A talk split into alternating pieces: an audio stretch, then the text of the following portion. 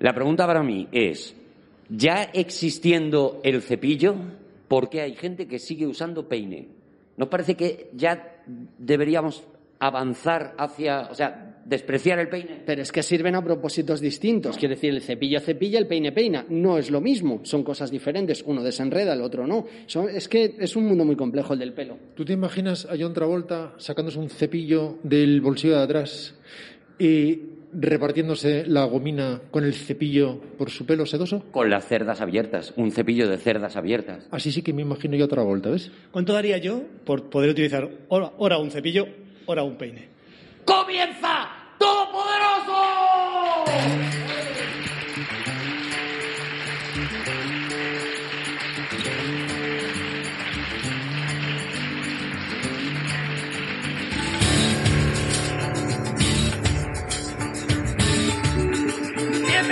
Espacio Fundación Telefónica. Bienvenidos a un nuevo Todopoderoso.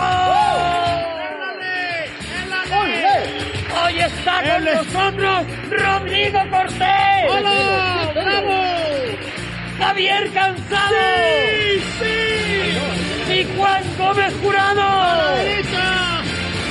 Pero Arturo González Campos. ¡Ay, también, también ha venido! Me ha ocurrido una cosa extrañísima. Es que, Ya, ¿Qué te ha pasado, Juan? ya. que Javi, describe lo que acaba de suceder, por favor. Pues que ha dicho, Arturo ha dicho Javier Cansado y, y se ha imbuido de mí y ha saludado él. ¿Has saludado tú? me he inclinado yo. ¿has vuelto a hacerlo? ¿Qué te está pasando, Juan, de verdad? No, no ¿Qué lo te está sé. pasando con No. el ego, Juan? No, el ego nada. El, el ego no. El, contrario, el- se ha sumergido, el- se ha sumergido en me- mí. yo no, me, no, que lo estás perdiendo, que lo estás diluyendo Y- y- en nosotros. me he convertido en otra persona. Yo, yo el, el aplauso, la aclamación Ojalá. a Javi, me decía, qué bien. Oye, qué bien, qué Vale, alegría". puede ser por dos cosas. Puede ser porque tú e- efectivamente te estás diluyendo completamente en Javi, Sí. o puede ser porque eh, te crees que todos los aplausos Te cambio. son para nosotros. No, porque son cuando, para ti. cuando se ha inclinado el cuando se ha inclinado el compañero Cortés, yo no he dicho nada. Juan, te, te cambio. Tu, mm, la mitad de mi hacienda, Sí.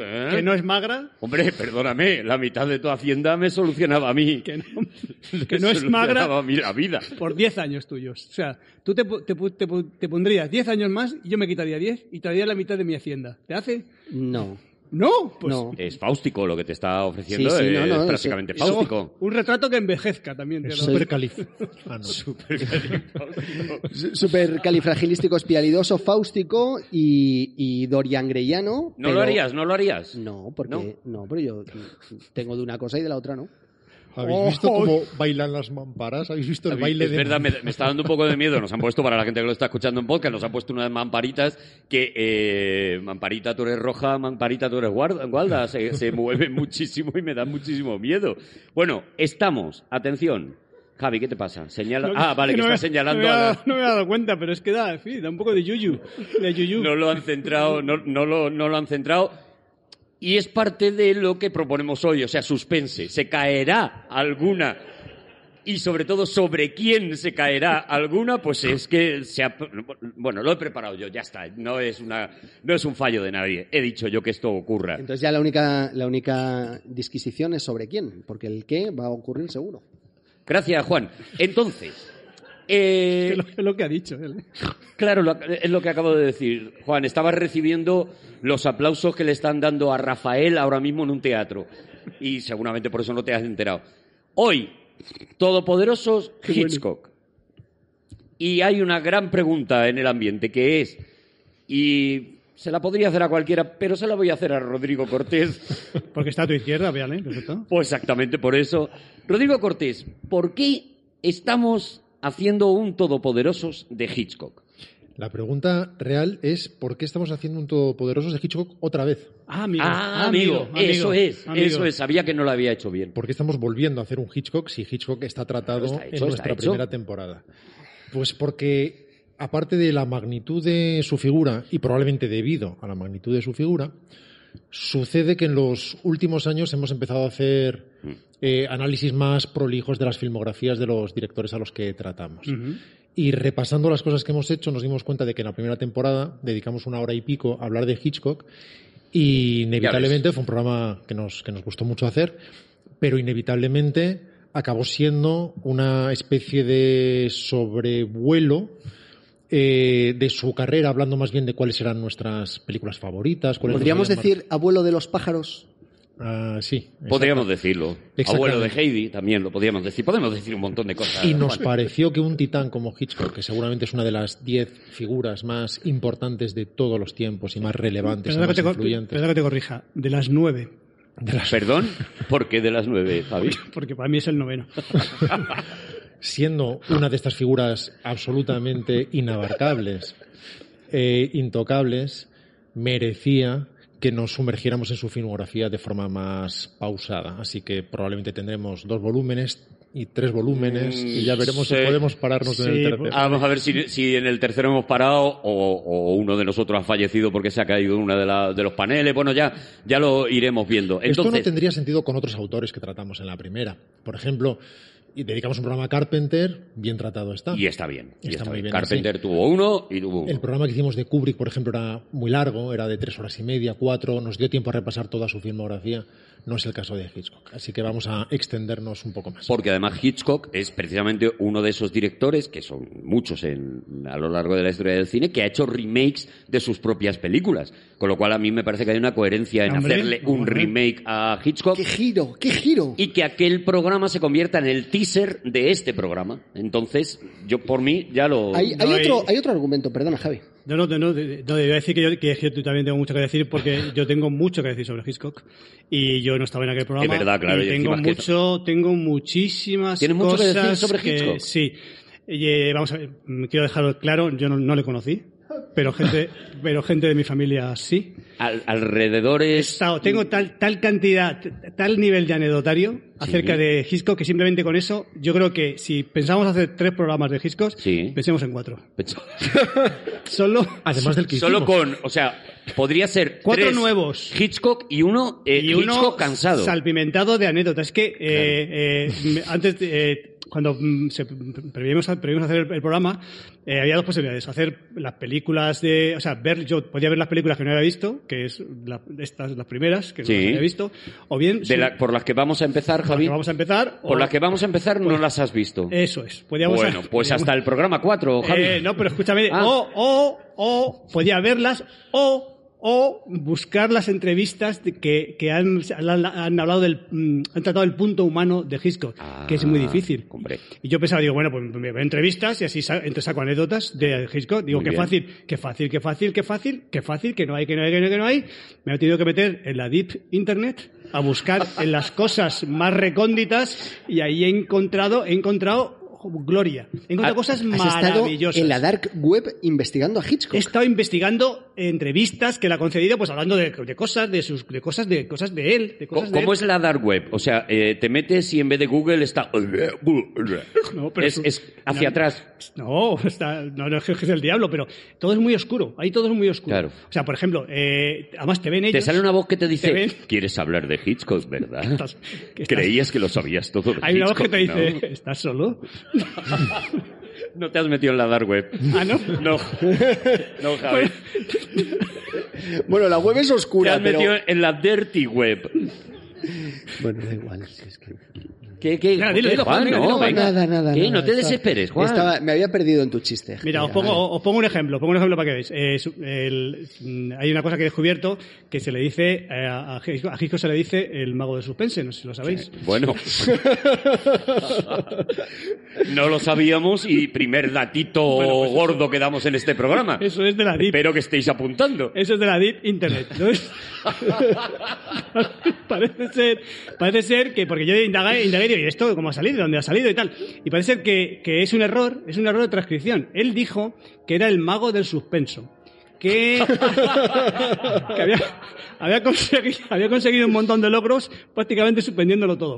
Y de ahí, de ahí se, de una manera casi... Cuando casi- llegó a los franceses, ¿no? de ahí, pues, suspense, suspense, y ahí, y ahí, y ahí se quedó. Y, y como esa tengo anécdotas a montones, que ya iré trufando. bueno. Luego a nuestros amigos sudamericanos, hermanos, hermanísimos Hermanos. todos. Ah, bueno, también dice suspenso allí. claro. primicos. Ese- Hay que explicarles que en España llamamos suspense al suspenso. Ah, claro.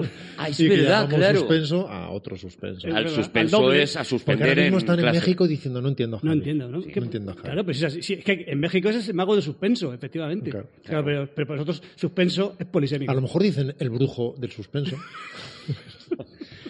En México se piensa mucho en ti, Javi. Eh, Juan, Hay otro motivo para hacer las cosas eh, como las estamos haciendo hoy, y creo que Hitchcock lo explicó muy bien cuando habló de por qué hacer un remake de. em, el hombre que sabía demasiado, por gracias, ejemplo. Gracias, que es la, precisamente la que iba a citar. Y es que él dice: Yo necesitaba hacer un remake de, de Lo he esta- mirado en la Deep Web. Del hombre que sabía demasiado, Juan. Necesitaba hacer un remake del hombre que sabía demasiado porque yo no era la misma persona de cuando hice esa historia y ahora Si siento hicieron que... el remake, tanto no sabría.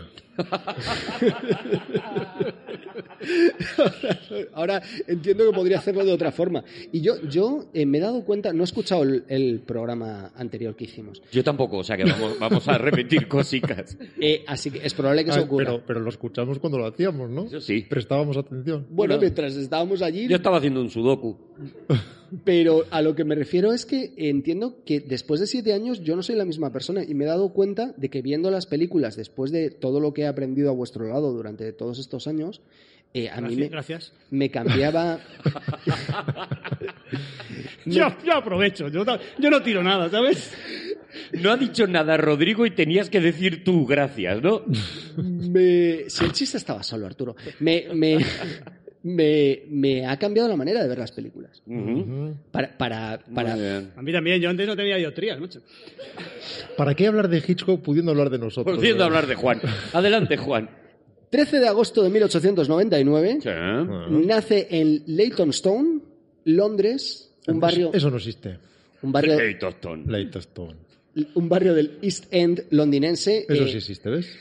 Empieza por ahí. Nace un chaval que se llama Alfred y en la familia Hitchcock. Orondo, nació Orondo. No, no, no, fue muy delgadito al nacer, fue siete mesino. Es una cosa que sorprendió mucho en la... ¿Son delgaditos los niños?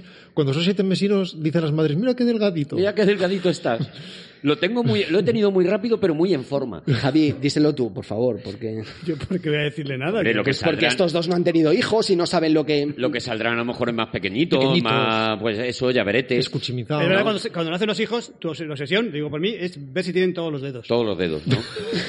te, pones a, te pones a contar. ¿Tú le contaste, le contaste los dedos a los niños? Hombre, claro, Y respiraste aliviado. Os juro que lo primero que hice fue la primera, luego los demás te da igual. Pero la primera que tienes, los miro los, de- los miro los deditos. ¡Ay, que tiene los, tiene los, los- tiene los 22! Pero no parece que es súper absurdo. Quiero decir que si tiene un dedo menos tampoco, tampoco va a ser tan importante para su vida. Quiero Bueno, decir pero que oye. O uno más. yo le contaría antes, pues no sé, una oreja. Pues mira, pues, además se acaba muy Y rápido. todo suma 23. El caso es que en Leytonstone, en, en el East End londinense, en aquella época era un, No barrio... Da igual, no pasa nada. Era un barrio muy, muy eh, de mayoría católica, en, la- en la zona donde vivía él. ¿Se votaba? ¿Se votaba la religión? No se, vo- no se vo- Somos católicos. no se votaba la religión, pero los, los eh, católicos eran minoría, siguen siendo minoría en el Reino Unido, y tendían a agruparse, entre otras cosas, porque los ingleses les miran mal. En un barrio católico, como hay barrios judíos en, en- en Estados Unidos, por ejemplo, ¿no? Que se por, juntan ahí por por, su, por su rollo. y este, este señor tenía una tienda en ese barrio, William, el padre de, de- el padre de Alfred Hitchcock, con lo cual tenía una posición relativamente acomodada, eh, entendiendo que estábamos hablando de una persona de clase media. Y que y era el tercer hijo de la familia, lo cual creo que es bastante importante. Yo lo que pasa es que no sé cuánto me vais a dejar de hablar, hablar de su vida, con lo cual cuando... ¿El tercero de Bueno, por ahora de está. cuántos? Yo estoy entregado. ¿El tercero de cuántos? Pues no lo sé, honestamente. no es lo mismo, no yo no el paré de tercero- contar en Hitchcock. Es que no vimos el tercero siendo y último, tercero y último, Claro. o tercero y... Claro. y 3 de 30 Es no es lo mismo que 3 de 3. Eso es. Vale, pero, pero el, el O no es padre era tendero, no era Gengis Khan. Quiero decir que, que el, el señor tenía Pues un- más a mi favor. Si era atender y tenía 30 hijos, ahí hay una historia. Bueno, el, el- Paramos el TP Hitchcock y hacemos TP Padre Hitchcock. TP William Hitchcock, eh, en vez de Alfred Hitchcock. El, el señor pasaba muchas, mucho rato en la tienda y, Normal, era su tienda. y el hijo pasaba... Si pasaba mucho rato en la tienda, no tendría muchos hijos. Y el hijo pasaba mucho... O la mujer iba mucho por la La tienda. mujer iba mucho. Cuando murió, ¿sabéis lo que O pasó? vendía no? cosas muy suculentas. Cuando murió, ¿sabéis lo que pasó cuando murió el padre? Tenía en No. la parte de atrás más grande que la tienda. Cuando murió, cuando murió, se reunieron todos. ¿Estáis, estáis todos aquí? ¿Estáis todos aquí? Sí, padre. ¿Y la tienda quién está? Pues es lo mismo. es lo mismo. Bueno, venga, va. Venga, va. El padre eh, pasaba mucho rato en la tienda y una de sus principales tareas, pues, porque era el dueño de la tienda, entonces él no, no- no despachaba eh, muy a menudo. ¿Por qué? Para eso tenía empleados. Él, a, lo- ¿A qué se dedicaba? Ah, pero una tienda con empleados. Con mancebos, como acaba de decir Javi. Claro, muchos serían hijos de William. Pues los tenía para tener mancebos continuamente.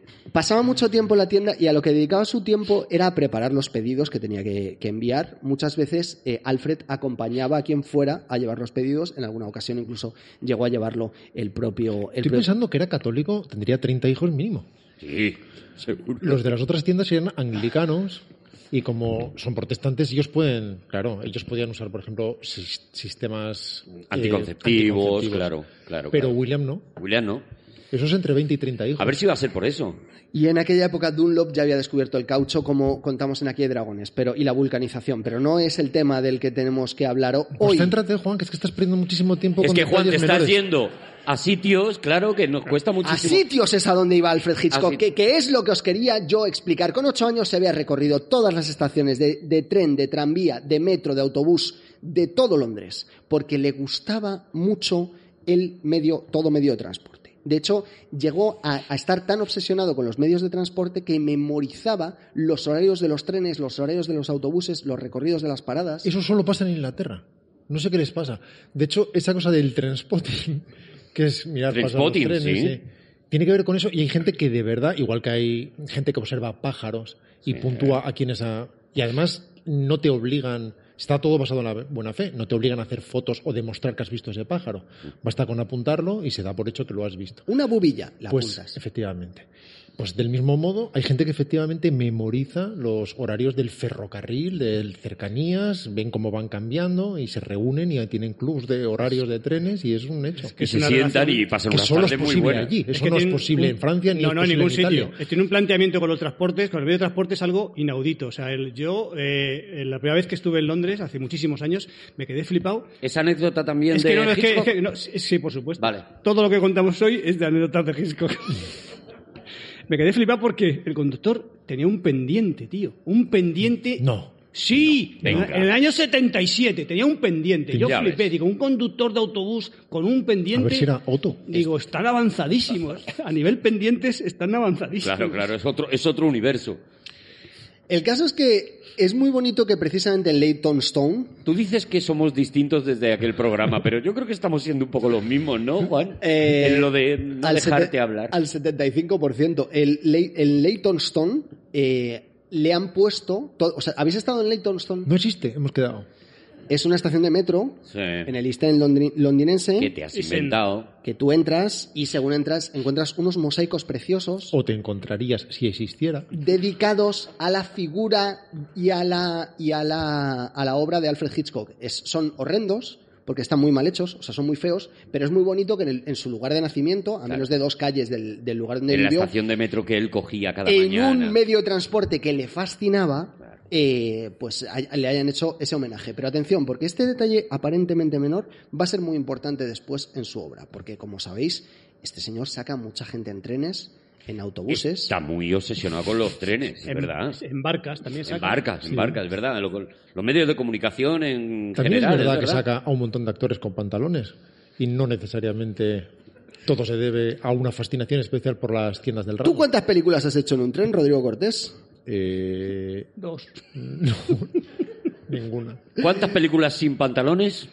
Eh, Ninguna. Pues cállate que tienes mucho que callar, Rodrigo. Efectivamente. Cállate que tienes mucho que callar. Bueno, entonces, este niño, Era un niño esta criatura. increíblemente solitario. O sea, yo cuando os canséis de que os hable de la vida de Hitchcock, No, paro, no, ¿eh? estamos No, encantados. cuando nos cansemos de que nos hables de la tuya. Era un niño increíblemente solitario. Digo, Sin ya está, ya se ha ido. Este, este niño increíblemente, so- increíblemente solitario, increíblemente eh, acomplejado también, porque en su cabeza siempre fue un niño gordo.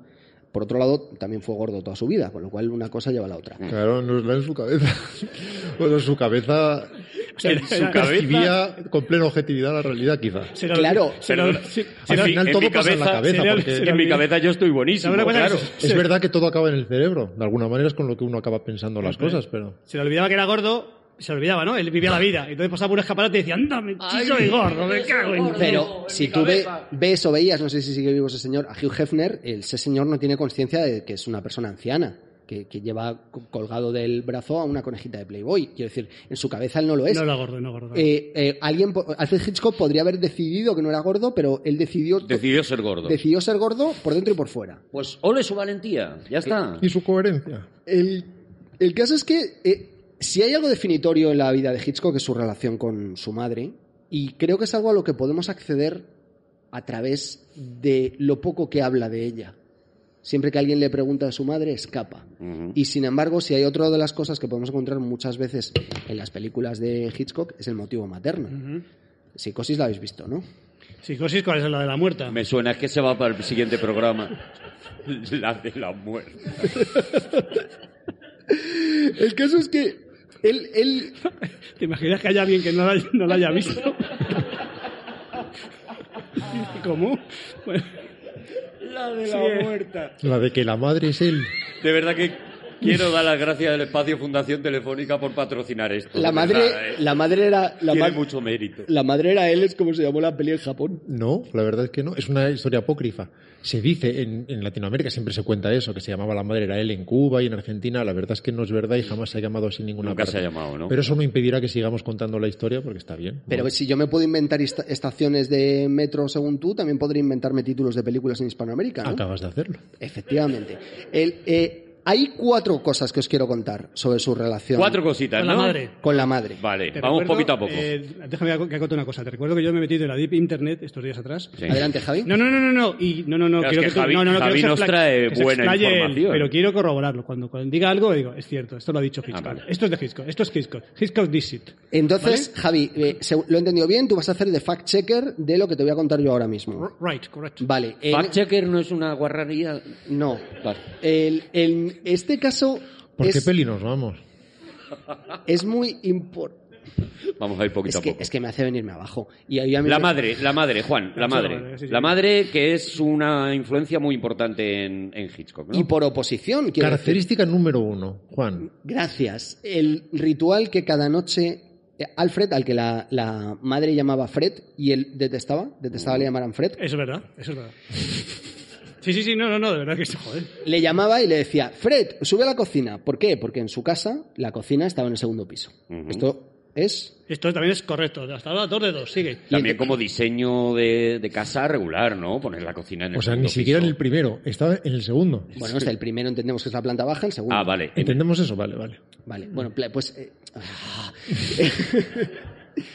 Pero estaría Juan. también el comedor, ¿no? Háblame, Porque- Juan, háblame a mí, háblame a mí, déjale a eso. Sí, es, háblame a mí, háblame es- a mí. Es lo, que, voy- es, lo, Ah, es- claro, es lo que, es lo que voy a hacer a partir de ahora, Háblame a Javi. mí. Porque además es que es a ti para quien hago el programa siempre. Venga, háblame, que, es, que, es, que esto es gentuza. Entonces, él, él subía, se quedaba en la cocina al lado de la madre, que a lo mejor estaba haciendo una- unas alubias o estaba haciendo un fish and chips, y le empezaba a contar, pues le decía, "Al- Fred, cuéntame todo lo que has hecho. Hacía mucho cordero cocido. Dice, cordero cocido. Hay que, hay que tener me- ganas, hay que tener ganas de hacer cordero cocido. A la menta. No te olvides Pero de ese detalle. pero cocido, digo ahí, Cocido pero- a la menta. Háselo usted, hombre, háselo Los usted. primeros 23 minutos están siendo magníficos. Están siendo muy llenitos de, de Y le decía, contenido. cuéntame todo lo que has hecho a lo largo del día de hoy. Y no podía omitir ningún detalle, porque si le pillaba en algún renuncio, en alguna mentira o en algo que no le estuviera contando, la madre se enfadaba mucho. Espectacular. Característica número dos. La madre le obligaba eh, a acompañar a su hermana mayor a los bailes y también le exigía un informe después de lo que había sucedido. A lo mejor esto tenía más sentido. La característica número Bueno, tres... a ver, va- vamos, a, vamos a decir que si nos estamos centrando tanto en la infancia de Hitchcock, que a mí sí que me parece realmente interesante, es porque cuando luego se le han hecho entrevistas, él sí ha puesto muchas de las cosas que vamos a encontrar en sus películas como, digamos, eh, eh, anécdotas que le ocurrieron durante su infancia, con su madre, con su padre, con, con- bueno, ya, ya contaremos más, que han sido las que le han eh, dado una manera de ver el mundo, ¿no? Y sin embargo, Nos lo vamos a encontrar en las películas de las que hablemos. Estoy contando estas anécdotas precisamente porque él nunca jamás habló de ellas. Mm. Vienen todas de fuentes secundarias, es decir, de gente de su familia que explicaba cómo era él de niño porque precisamente él huía de hablar de la figura de la madre y de hablar de cuáles eran los motivos internos que realmente movían las raíces de sus historias. Él proyectaba una, una figura que es muy fácil reconocer como, como el gran showman, que luego tenía dentro unas contradicciones internas que a lo mejor creo que es interesante que partamos de ellas antes, Sí, antes de sí. meternos con, Sí, con esto. La tercera era la insistencia en el rito católico. Esta sí que él sí que lo declaraba un poco más, ¿no? El, el hecho de que Él era esencialmente una persona increíblemente religiosa, lo cual contrasta un poco con sus contradicciones internas también. Y la última es eh, que él pasaba todos los veranos con su madre. A partir de que muere el padre, él se casa con Alma. eh, eh, ¿Es correcto? Correcto, Javi? correcto. Gracias. Eh, la madre se iba a pasar los veranos con él y Alma se quejaba mucho en Petit Comité de que solo le hacía caso a la madre A la madre. durante los, durante los veranos. Yo creo que estas cuatro cosas juntas nos están dando, creo que, un hilo conductor de la dependencia que tenía Alfred eh, respecto a su madre, que por otro lado nunca le llamó Hitch, como él quería que le llamaran, sino que siguió llamándole Fred durante toda su vida. Bueno, y también era una persona con una cierta mm, eh, tendencia hacia el arte, ¿no? Digamos, que, ya desde pequeño va destacando en el tema del dibujo, en el tema, aunque, aunque él no se declara eh, enamorado del arte, sino más bien una persona que no supo lo que quería hacer hasta muy avanzada su, su edad, ¿no? Ya hemos hablado de varias figuras que repiten algunas de las características que nos ha dicho Juan, de eh, niños solitarios que se divierten consigo mismos, que buscan su entretenimiento, que no lo comparten con otros niños muy, muy imaginativos. Los Cohen, por ejemplo, o unos, o, o Coppola, unos por debilidad, por su enfermedad eh, infantil, otros simplemente por carácter o, o por motivaciones familiares, da igual. El caso es que su imaginación desde el principio bulló en estos sentidos, pero también tiene una mente muy científica y de hecho inicialmente en lo profesional estaba más dirigido hacia la rama de la ingeniería. Él lo que quería ser de pequeño era ingeniero. Y de alguna manera si hay un cine enraizado en lo técnico y en su conocimiento profundo de la técnica y muchas veces de los fundamentos científicos detrás de algunos de estos ingenios, en ópticas o, o- o- o grúas o, o a la hora de definir simplemente nuevas soluciones visuales. O en los mecanismos de la trama, esto es muy importante. El También sonido, los el mecanismos de sonido la trama. también, el sonido también. Entonces la parte artística era una pulsión propia, natural, pero no a donde él inicialmente iba a enfocar su carrera y de hecho él ni siquiera cuando por fin entró en el mundo del cine pensó de forma seria en dirigir, nunca pensó, no, no fue su natural impulso, hasta que Michael Balcon no se lo propuso, productor, él no lo hizo. Por otro lado, era mucho riesgo, doble riesgo en este caso, porque eh, ser inglés y apellidarte Balcon es bastante peligroso. Es- tienes ganas todo el rato de saltar desde ti mismo. Tío, se lo ha traído de casa, ese se lo trae de casa. Y lo ha explicado. Y es bueno, ¿eh? Y está bien. Hay que pensar que estamos hablando del año 24, Está súper año bien, 25. Juan, tío, de verdad. ¿Es la primera vez que esto ha sonado? Muy bueno, es muy bueno. O sea, si eh, puedo hacer que caigan unos globos del techo y que digan que he hecho un buen chiste en Todopoderosos. No, adelante, Rodrigo. Estamos hablando del año 23, año 24. Eh, su primera película no sé de qué año es, nos lo dirá Juan, seguramente el 24 o 25. En todo caso, estamos en la época del mudo, evidentemente, y además estamos en Inglaterra. No es precisamente la cuna del lenguaje cinematográfico en ese momento. En ese momento hay dos países que van por encima de todo lo demás, de todos los demás en cine, son Alemania y Estados Unidos.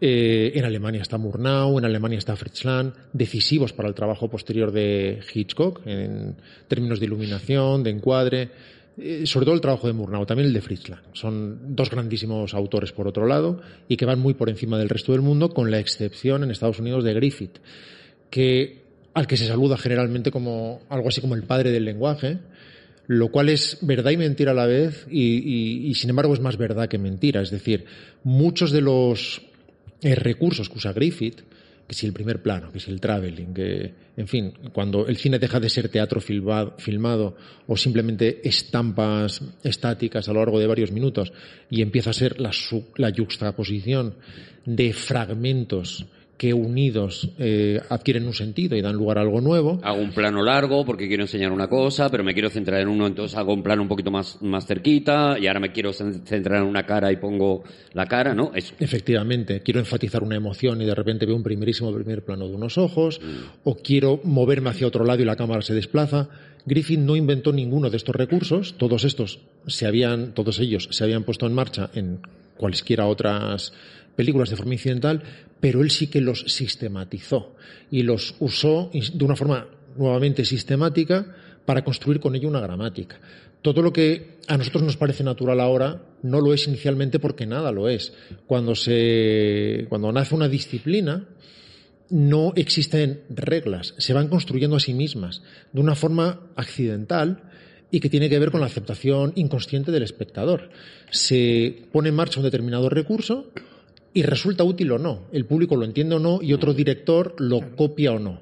Con el paso del tiempo, unos se van estableciendo, se otros se van perdiendo y al cabo de unos años tenemos una gramática construida que no es arbitraria, pero que pudo ser otra. En fin, en Inglaterra no estaba sucediendo eso. Sin embargo, Hitchcock, Hitchcock sí que veía estas películas. Y cuando empieza a trabajar en el mundo del cine es precisamente como dibujante. Estabais mencionando ese talento, dibujando los intertítulos que hay en las películas mudas, es decir, los cartelitos explicativos de más adelante. Pero o- hacía los dibujos, hacía las letras, que era, que era exactamente la, la o cartela completa. todo, no, la la cartela com- completa. Sí, es la cartela completa, pero que siempre estaba ilustrada en esos tiempos, sobre todo en Inglaterra. Es como si dices a la mañana siguiente y pones a la mañana siguiente, pero además sale un sol o cualquier cosa así. Que quede claro. O O le, tres- le haces un recuadrito, Eso le pones es. un calamar. Dos horas más tarde, que a lo mejor pones una vela consumida o Si, cosas pon- así. si pones a la mañana siguiente y sacas una luna, a lo mejor generas eh, cierta incoherencia en, el- en la mente del espectador. Y eso nunca. Eso Dos, nunca. dos o tres días después, puedes poner. Dos Claro, o tres días dos o tres días Claro, después. Y pone varias lunas. Es, ve- es verdad que el cambio fundamental que estaba que decía Rodrigo, que el cambio fundamental es que el cine era tomad, tomad esto, mirad donde queráis y a partir de que de este tipo de lenguaje es mirad aquí, quiero que miréis. Aquí. Sea, quiero que miréis esto. No no mira, no os doy esto y mirad donde queráis, no, no, mirad esto. Claro, Justo. si ves Un cambio intolerancia o el radi- nacimiento de, radicalísimo, de claro. una nación, es- pues está ya más o menos lo que, lo que ahora mismo estamos eh, Es, es un proceso de, todavía hablando, ¿no? de decantación que hay que entender que para Hitchcock la Santísima Trinidad eran Griffith, Murnau, Fritz Lang y Einstein, que son cuatro. La, la Santísima Trinidad. Sí, y el- pero mal contado. Mira, te ha entrado lo del balcón y esto no, no pasa nada, Juan. Pero, pero esos eran sus influencias fundamentales. Rodrigo ha mencionado a tres. A- Einstein era absolutamente fundamental también para... Pero Einstein, además, aparte de la relatividad, también hacía cine. No, no, lo era. No, no, yo estaba mencionando cinematografías de países.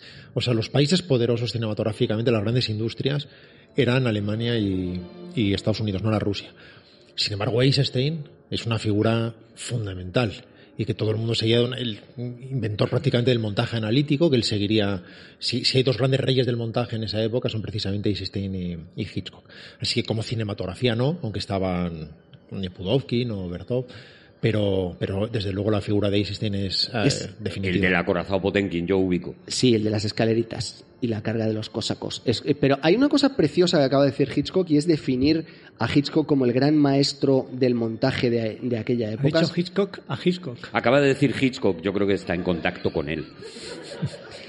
Es muy bonito que Hitchcock lo- a Hitchcock lo haya mencionado de esa forma porque es curiosamente cuando él empieza a interesarse por el montaje después de conocer a su mujer, a la que sería su mujer, a Alma Reville, que precisamente era montadora.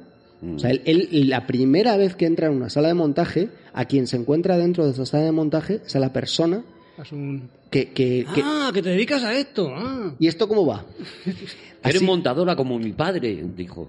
No, el padre atendero. El, ca- el, el, el caso es que supongo yo que la primera vez que esta mente tan asombrosa y tan privilegiada se encontró con mm, las lámparas y las tijeras de corte y, con, y con la necesidad de pegar dos planos juntos para que entre sí formen otra cosa distinta, es precisamente la persona de la que se enamoró, lo cual no me parece mal inicio en absoluto. Otra metáfora, sí. La conoció como script porque en esa época eh, la montadora, muchas veces eran mujeres, era un, departamento en manos en general de mujeres también en Hollywood, la montadora solía ser también la script.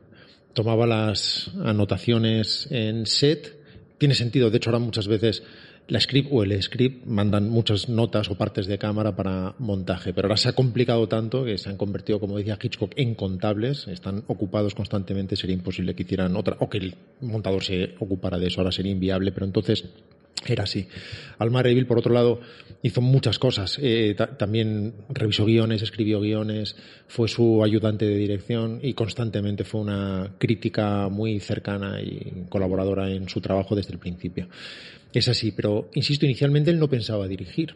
Empezó haciendo estos dibujitos, se convirtió en el jefe de rotulación de, de aquellos estudios, empezó a hacer trabajos de dirección de arte, eh, de ayudantía de dirección Y en el momento en que le ofrecieron dirigir una película, él se sorprendió porque nunca se lo había plante- planteado con verdadera seriedad. Bueno, de hecho fue un- casi un accidente. Es verdad que él entró en Famous Players Lasky eh, porque presentó una oferta del Infojobs de la época, que sería algún periódico, supongo. Dice, necesitamos a alguien que nos haga estas cartelas. Y él había trabajado de electricista y de publicista de la misma compañía en la que había trabajado como electricista, porque era una compañía pequeña y él tenía muchas ganas de hacer cosas nuevas. Y con, con muy pocos años, 20 años me parece, es cuando, cuando presenta estos rótulos y pasaba una cosa muy concreta en el mundo del cine británico de aquellos tiempos, es que no había nadie.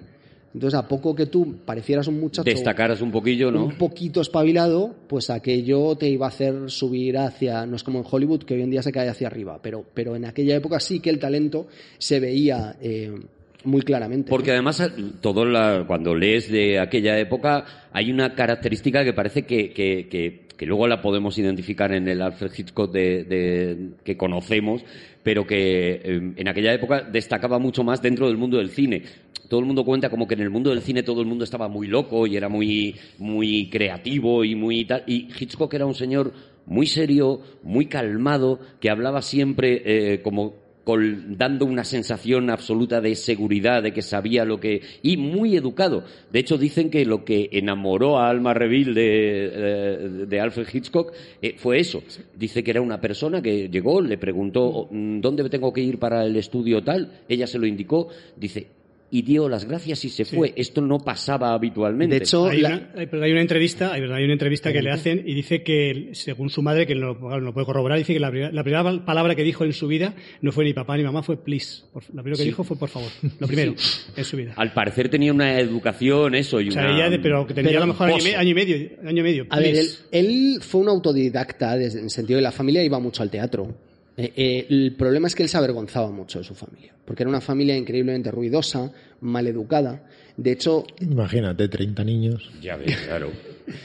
si vemos el principio de 39 escalones, con ese teatro revolucionado en el que lo- la gente se está comportando de, pues de la manera en la que se comportaba el pueblo en un teatro de variedades en aquella época, que faltaba tirarles cacahuetes a los, a los artistas, creo que está ahí reflexionando sobre su propia familia. Él se, él se avergonzaba de, de la familia y si iba con ellos se sentaba aparte o eh, inte- intentaba por todos los medios ir solo si tenía que ir al, al teatro para intentar un poco distanciarse de ellos. ¿No, ¿Nos parece, al hilo de lo- que dice Juan, ¿nos parece que en las películas, en general en las películas, en todas las películas, la gente en los, te- en los cines, en los teatros, cuando están eufóricos, están muy eufóricos? Sí. ¿No se dan demasiados codazos? ¿Nos parece que, que, que están exagerando? O sea, está pasando algo en el escenario y están todos dándose codazos y todos, todos eh, dices, Y, y todos... si están viendo una película de risa, se ríen muy fuerte, que Y- eso y dices- hace mucho que yo en y todo cine no... Y todo el rato. Y todos, y perdóname, y una- un, un patio de butacas con 500 personas, todos riéndose. Todos, todos, Por todos. favor, que sé de lo que hablo. Todos, por, por favor. Eso no existe, eso no existe. En la- ¿Tú has conseguido alguna vez cuando tú No, actúas... no, todos, to- no, no, que no. todo que no. el mundo que tú hayas fijado has dicho, se han reído todos. No, además siempre yo cuento una cosa, eh, hago una, un paréntesis. Cuando nosotros en el teatro sabes que no se Abramos- ve. abramos un otro, paréntesis, Otro sí. paréntesis. No prácticamente paréntesis. Cuando actúas no ves a la gente, obviamente. Ahí en la cuarta pared no ves a la gente. Entonces el saludo final lo haces con luz para ver con quién estabas, ¿no? Claro. Y siempre te fijas en la gente que no aplaude, a la gente que no se ríe y tal. O sea, es una cosa Siempre, lamentable. siempre ves al que está, al que está hecho un seto ahí. Pero la distancia con su familia no era únicamente con el no querer ir con ellos al teatro, sino también en la manera de hablar, porque en el East End se hablaba cockney, cockney, cockney, o sea, el cockney cerrado. De Es cogni, cogni, Es que, cogni. es que, serían- es serie, sí, eso sería. Es que- Eh, un poquito de Carabanchel, Javi, adelante. es que han, ven- han venido, es que han venido. Ahora he entendido el cogni. Adelante. Vale, eh, sería pues ese- este inglés como entre masticado y escupido, que no, eh, no se considera en, en absoluto el habla culta de, de la época, en un momento del nació en el siglo XIX, en el que todavía se consideraba a la alta al- alcurnia como los de Beders, ¿no? Entre masticado y escupido, que es el gargajo. O el cockney. Qué maravilla ese idioma para el COVID, ¿eh? Y él eh, trabajaba mucho su acento. Si escucháis eh, las entrevistas de Hitchcock, veréis que tiene una dicción asombrosa. Incluso se liberó del acento británico cuando, cuando fue a Estados Unidos para conseguir un inglés entre, un, entre el británico y el, y el norteamericano absolutamente neutro y Bueno, esas presentaciones perfecto. del Alfred Hitchcock presenta, ¿no? Ahí, ahí lo ves, como el tío tiene una, una dicción perfecta, ¿no? Hay algo interesante con el hecho de que se dedicara a hacer intertítulos inicialmente, que, tiene mucho que ver con su concepción del cine como arte fundamentalmente visual y que debe autoexplicarse. Y es que de alguna manera él consideraba que era mejor director quien menos intertítulos necesitara, ya que los intertítulos al fin y al cabo eh, se usan para poder definir aquello que la imagen no va a poder definir. Diálogos que es necesario eh, especificar para que la gente entienda qué se ha dicho, cuál es la réplica, etcétera. Y él, desde el principio, tenía una reflexión sobre que lo ideal, en un mundo teórico, no, no lo llego a hacer nunca, pero está muy bien como eh, zanahoria que obliga al avance en el lenguaje, sería ser capaz de contar la historia sin necesitarlos en absoluto. Ser capaz de que solamente con sus reacciones o con los significados que adquieren los planos cuando se ordenan en, un, eh, en, en una secuencia determinada, generen el significado en el espectador necesario. De algún modo se estaba dedicando a hacer aquello de lo que de forma ideal habría que prescindir. Mm, No hay muchos ejemplos de cine mudo sin intertítulos. En el famoso libro de Hitchcock Trifol menciona el último, de Murnau, como una película sin intertítulos. Ahora no recuerdo si de verdad no tenía ningún intertítulo. no creo, creo que es la primera película sin intertítulos y además que Hitchcock estuvo en el rodaje porque le, le coincidió en Alemania. Pero veremos que cuando analicemos las más interesantes y más hitchcockianas de las escenas del maestro. Hombre, ponle, ponle, ponle, ponle, claro. Pues que darle a Javi lo suyo. Hay cositas que no tenemos que perder, ¿vale? Ha dicho Hitchcockiano, Esto es. noniano. eh, veremos que son fundamentalmente mudas, aunque tengan sonido. Es decir, si pensamos en el asesinato en el Albert Hall del hombre que salía demasiado, da igual cualesquiera de las dos versiones, o cualquiera de las dos versiones. Si pensamos en el asesinato de la ducha de Hitchcock, si pensamos en la escena de la avioneta fumigadora en Con la muerte en los La, talones, la llave, por favor, la llave de... la, de- llave, llave de Notorious, la llave de encadenados, eso es impresionante. que es el, el largo, el gran traveling desde la Arriba. lámpara de araña de la gran fiesta llena de gente y que acaba en ese detalle minúsculo que es la Llave. llave en el puño de Claude Rains. Qué ganas tenemos de hablar de las conocidas y cuánto nos queda todavía. Bueno, las vamos a ir Sí. inevitablemente interconectando. Si pensamos en todas esas, son fundamentalmente películas mudas. Incluso la de eh, El hombre que sabía demasiado, que tiene como fondo y causa una cantata de Bernard Herrmann en ambas, en ambas versiones, en, en la original y en su remake, ambos del propio Hitchcock, como hemos dicho desde el inicio. Eh, aún así, podrías bajar el volumen de la tele y ver que los planos avanzan relacionándose entre sí y dándose significado. Eso sucede ya en sus películas mudas y además desde muy, muy al inicio. Es decir, él empieza a hacer una película que se llama El número 13, que supongo que nadie ha visto porque no se concluyó nunca, entonces no, no, no sé si se conservó algún tipo de material. Se ha recuperado hace muy poco algunas de las cosas que, que pertenecían a la película, pero sin tener muy claro si realmente era así o no. En fin, el, el Jardín de la Alegría es una película que sí que se editó, supongo que sigue editada en su momento. Yo la compré en VHS en una de estas ediciones extrañas. Es una película que no tiene particular interés más que desde el completismo. Hay algunas escenas interesantes, pero en fin, todavía está eh, con unos pasos incipientes. Sin embargo, ya muy, muy pronto, cuando hace de Lodger, el asesino, el enemigo de las rubias, ¿se llama? El enemigo de las el enemigo de las rubias. Es una película de una creatividad visual y narrativa absolutamente desbordante, absolutamente deslumbrante, que apabulla en alguien, no solo con esa juventud, sino con un estado del propio cine tan juvenil. Si, si pensamos inicialmente, por ejemplo, en el Jardín de la Alegría, el Jardín de la Alegría destaca técnicamente por encima de las películas inglesas de la época. Y se ve una factura y una iluminación que recuerda más a las películas americanas del momento, con iluminaciones a los actores de contra, se llama contra esa luz que viene a contraluz, no se ve su origen, pero está, digamos, detrás del actor, de modo que los separa del fondo mientras que las películas inglesas tenían una iluminación más frontal y eso hacía que el actor y el fondo estuvieran más empastados, por decirlo de alguna manera, menos discriminados. Los americanos estaban reflexionando mucho más sobre la luz y mucho más los, alemanes de una forma El mucho más expresiva. claro. El famoso expresionismo. Con, bueno, en fin, eh, podríamos mencionar incluso... Gabinete del doctor Caligari, por ejemplo. Pero que son cuatro, cuatro películas, ¿no? Cuatro o cinco, no hay más. ¿De, de expresionismo? Sí, no hay más, ya verás. Algún- alguna, alguna más. Javi. De la, de- 8, 12. Doctor Mabuse. 12 películas, no hay más. Gordas, cuatro. Do- no, no hay más de 12, de verdad, ¿eh? El, el- el Que te las admitan en la Deep Web, cuatro. Y luego, luego Nosferatu, que es del mismo año que de, 12, de de verdad, podéis decir hasta 12, más no hay. más no hay, Javi. Hay Estoy contigo, amor. grandísimo operador que era el de Murnau, que era Carl Freund, que luego acabaría dirigiendo en Hollywood y muchas de las películas de monstruos, además de la Universal, o, o la maravillosa La Momia, por ejemplo, es una película sensacional, inteligentísima, muy, muy profunda además como era el cine comercial de determinados años, que llegaba mucho más lejos que el cine comercial de décadas después. Pero en fin, Carl Freund era un súper operador, también el de el último llegó muy lejos. En fin, Hitchcock empezó a reflexionar de una forma mucho más poderosa, pero si vemos el enemigo de las rubias, es deslumbrante ahora, es, es absolutamente deslumbrante. Es increíble, de verdad. es una o película sea, que suena, sí. o sea, puedes oír cosas. Es la película más ruidosa del cine mudo. Eh, Es 1927, eh, es decir, estamos todavía en el cine mudo, la película es muda y efectivamente, como estáis diciendo, la película suena. Tiene 29 años, tiene. ¿Es del 98 nació? El 99. O sea, 13 de agosto 99. 28 años tiene solo. Tiene 28 años, sí. Y es alucinante de esta película, perdón, No, no, y digo, ya lleva tres películas que han ido dándole, porque el, jardín este, el jardín del placer, o no me acuerdo cómo se llama, de Pleasure Garden, Garden, el, el Jardín de la Alegría. no se distribuyó mucho, sin embargo, ya empezaron a hablar de, ojo, los críticos a decir, ojo, aquí hay un tío hay que está voz. haciendo cosas, ¿eh? Pero es curioso porque la primera película de Hitchcock, y él así la considera también, es esta de Lodger, este título espantoso de- del enemigo de las rubias. Ah, pensaba que te referías que el Lodger era feo. el título. No, el español, da igual. Eh, que sorprendentemente arranca con un plano muy, muy, muy, muy novedoso de una mujer gritándole a la cámara, que tú puedes escuchar a esa mujer y que tú dices, vale, aquí ya está Hitchcock. O sea, si tú has visto, por ejemplo, a Doris Day gritando en eh, New to Match, El hombre que sabe demasiado. eh, en esa. Eh, si, tú, si tú has visto a Janet Leigh gritándole a la cámara en Psicosis o un poquito de tres cuartos de la A cámara. mí me gusta llamarle la madre era él. Si tú has, Psico.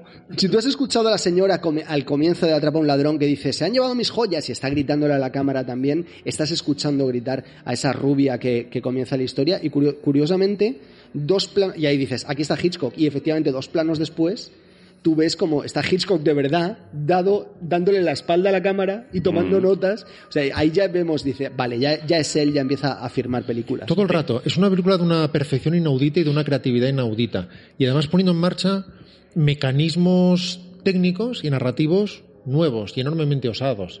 Incluso algunos a los que renunciaría después tratando de diluirse más en la historia desde una perfección técnica enorme, pero habla, no siempre habla del techo habla del techo Por ejemplo, el techo. Hay un momento en que miran al techo porque están escuchando unos pasos y la forma de conseguir que entiendas que lo que están escuchando son los pasos de arriba en una película muda es haciendo un encadenado en el que se ve a los pies físicamente como si se disolviera el techo y pudieras ver a través de él. o con intertítulo Eso lo rodó con un cristal muy grueso, simplemente, y después encadenando la imagen, cal- calculando el ángulo preciso. En sí puede parecer un, y lo es, un recurso un poco exhibicionista en cierto sentido, que podía haber sido sustituido con la lámpara simplemente moviéndose, o desde luego en el cine sonoro puedes introducir el, sonido y nada más. Pero da igual, porque la película es tan exuberante en ese sentido que lo que estás viendo en todo momento es un director empeñado en conseguir definir su oficio precisamente de esa manera. Y esa, y esa reflexión no está en manos de nadie en ese momento, insisto. Es decir, desde luego, Eisenstein está haciendo algo con el montaje que es único y que ha seguido influyendo a generaciones durante muchísimo tiempo. Pero no es tan gramatical. Es, es otra cosa. Es una especie de montaje analítico muy, muy poderoso que consigue que determinados opuestos generen eh, significados nuevos. Si ves lo que hacía Kim Vidor, por ejemplo, en películas ya muy perfectas técnicamente, como The Crowd, El Mundo Marcha, ¿se llamaba? Y el mundo marcha. y el mundo marcha. John Ford empezó en el También. mudo, desde luego los cómicos, ya hablamos de ellos y algún día además haremos un programa de Buster Keaton seguro y aprovecharemos para hablar mucho más de, de esa época. Sistrom en Alemania y después en, en, Ale- en Suecia y después en, en Estados Unidos. En fin, había grandes cineastas, pero Raúl Walsh, pero me refiero a cineastas que después harían sonoro. Pero esa, esa vocación rigurosa, prácticamente sagrada, de voy a contar cosas solamente con las imágenes y voy a conseguir que todo esto tenga eh, sentido y emoción para el espectador, lo empieza a definir Hitchcock de una manera que es prácticamente inédita. Y esa película, insisto, sin un solo sonido, suena sin parar y constantemente ves además la parte gozosa del director poniéndose retos y diciendo voy a ser capaz de contar esto sin recurrir a la palabra. Lamentablemente no, no la he visto, por lo que sea. Porque y- la, la Deep Web te ha sido fácil eh, la- entrar, eh, pero, en, sí, fi- pero en filming te ha en costado más, no, ¿no? no, pues no, era, un, era un martes y no podía. Pero la Digo te come mucho Pero tiempo. digo, pero en esta película, ¿recordáis cuántos intertítulos tiene? Es- Tiene Muy- muchos intertítulos. Sí, tiene- no, pero tiene Tiene, pocos. sí, Tiene, tiene. sé que obviamente tiene, porque agiliza también, la, agiliza Tiene. también las cosas. Yo Bueno, creo a que- veces es inevitable, claro, pero tienes que, no Yo creo que más que el reto de, de, de, cuan- de no tener De- ninguno sí. es eh, cuántos voy a conseguir que no estén. Eso es. Cuántas cosas voy a conseguir explicar sin que haya tenga por qué haber un, un intertítulo. Hay desde hay el inicio, ¿no? Es- esa chica que grita y escuchas el grito, escuchas el sonido agudo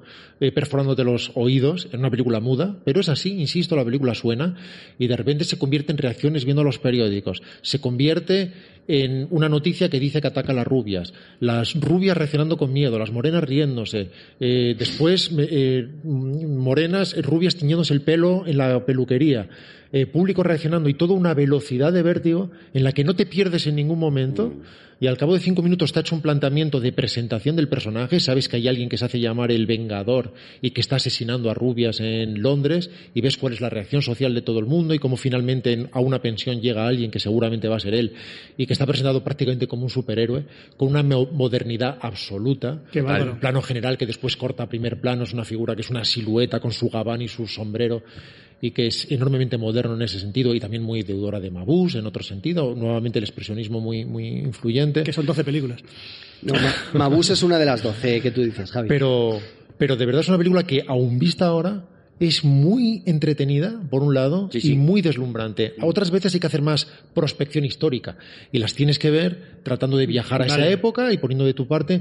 En este caso es, es, es puro goce. La fiesta. Y es una película larga, ¿eh? de prácticamente dos horas, yo lo, creo. lo que, lo que más sorprende de esa peli es que cuando tú la estás viendo dices, eh, esto en su contexto no tiene sentido, ni esta velocidad, ni estos recursos, ni esta manera de contar las cosas. Es un superdota. Claro. Estás viendo un superdota. O sea, tú, Claro, eh, eso eh, iba a decir yo con la, con, con la característica además de que era el único en todo Inglaterra que estaba haciendo eso. Bueno, y en todo el mundo. Bueno, o sea, Nosferatu es del mismo año, es del 27 también, y es una película siendo asombrosa, porque es un peliculón, que, que no, no llega a los mismos lugares en la cantidad de recursos técnicos. Trabaja muchísimo con la luz, pero el ritmo es completamente distinto, la velocidad, el entretenimiento es muy, mucho más pequeño. Hay una cosa muy curiosa sobre, sobre Hitchcock, y es que creo que no hay ningún director bueno que no lo reconozca como uno de sus tres padres.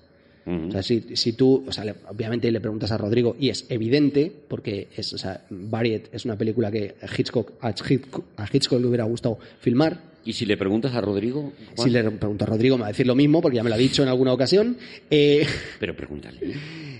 Uno, uno de los tres sería Hitchcock. Vale, ¿eh? ¿Ves qué fácil? Ah, bueno, pero me quedo yo en mi paz. Pero incluso a los espectadores también. ¿no? Pero- Hitchcock es uno de los tres, como espectador. ¿Cuáles son, como espectador, con uno de tus, de los tus cuatro directores favoritos?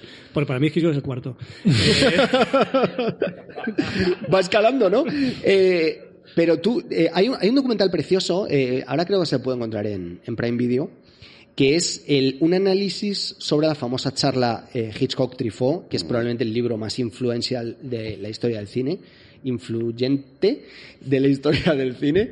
Me voy que- a callar. Y que cualquier persona que escuche Todopoderosos debe leer. Ese libro es absolutamente obligatorio a cualquier persona que le guste. Ese libro es, es muy interesante y os pregunto a los tres, es muy interesante porque eh, hasta ese momento Hitchcock no era una persona, digamos, a pesar de estas cosas que, estamos, que estáis diciendo, está, no era alguien muy, muy requerido por la crítica, no era alguien eh, valorado por la crítica. Y a raíz del libro este con, con Truffaut, a partir de ese momento se ve la- el poder, el nivel intelectual que tiene, que tiene y lo poderoso que es, claro. Y yo creo que es a partir de, ese, de, ese, de, ese- de esa entrevista, no de ese libro, sí. En gran medida sí, fue una gran legitimación porque Hitchcock se consideraba que era el gran creador de parques temáticos o de trenes eléctricos. Era un director eh, aclamado por el público, enormemente taquillero, muy, muy divertido y por lo tanto todo el mundo reconocía su talento siempre en lo técnico y me gustaría a lo largo de estos programas, tendremos tiempo de sobra, hablar de la enorme diferencia entre lo técnico y lo narrativo, porque el dominio técnico de Hitchcock era apabu- apabullante,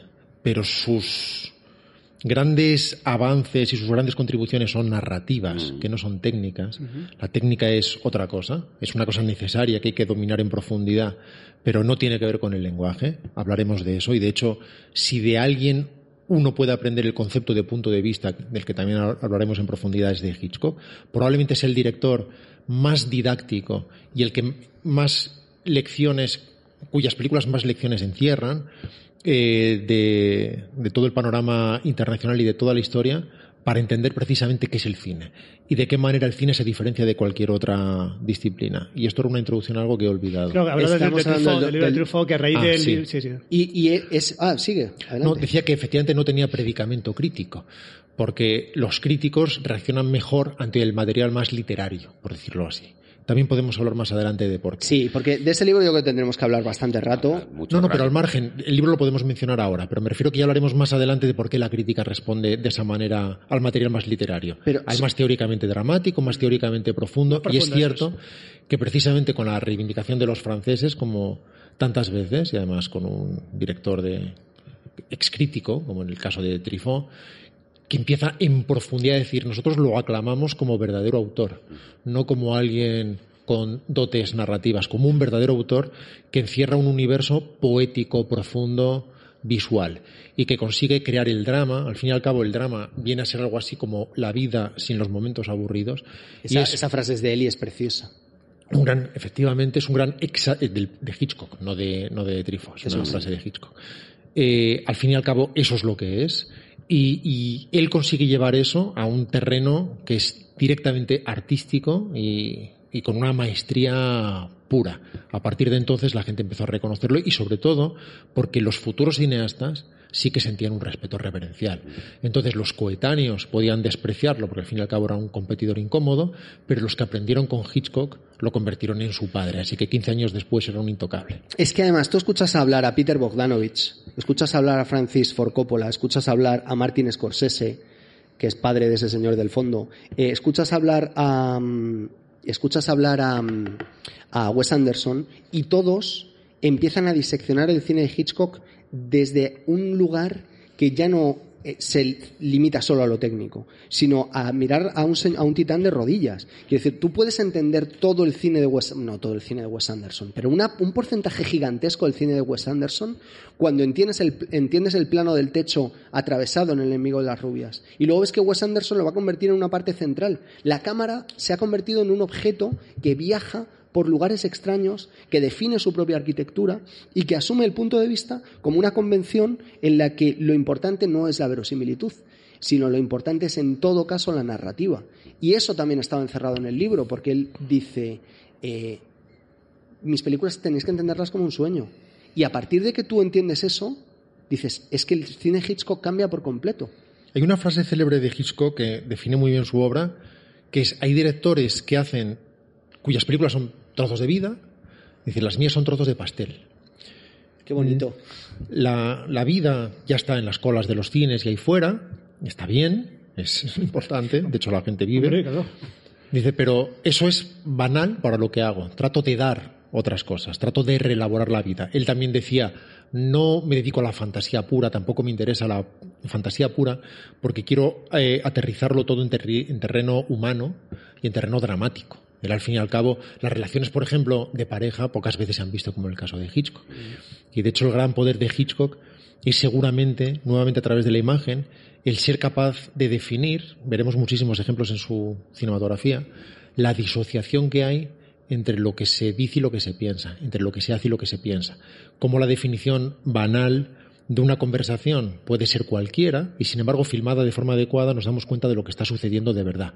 Nosotros estamos hablando ahora mismo de que vamos a comer por la noche, pero de repente se me filma la reacción y se ve que yo estoy mirando a Juan y le estoy mirando de arriba abajo la ropa que lleva y entonces vemos que eh, Arturo me está mirando a mí y se da cuenta de que yo estoy mirando a Juan y entonces él se ríe y le hace gracia percibir los celos en mí o la el envidia. subtexto, ¿no? De la, de la Efectivamente. conversación. Y además lo hace fundamentalmente con montaje sin crear grandes eh, contorsiones eh, faciales que evidencien o expliciten la emoción, sino simplemente por lo que significa viendo lo que él mira y lo que él está mirando. Tú añades. Él, él consigue muchas veces expresiones fundamentalmente neutras. También hablaremos del efecto Kuleshov más adelante, pero ni siquiera me estoy refiriendo a eso, sino que estás escuchando una conversación que es absolutamente banal, que así sería en el guion, Pero- y sin embargo cuando sales de allí no retienes nada de información de la que se te ha dicho, sino cuál es la relación humana entre todos ellos. Mira, justo yo creo que, que podemos poner un ejemplo bueno si avanzamos en algunas películas que, que él va haciendo hasta que llega a 1929 y vuelve a tener otro éxito eh, eh, no solamente comercial, sino también artístico, ¿no?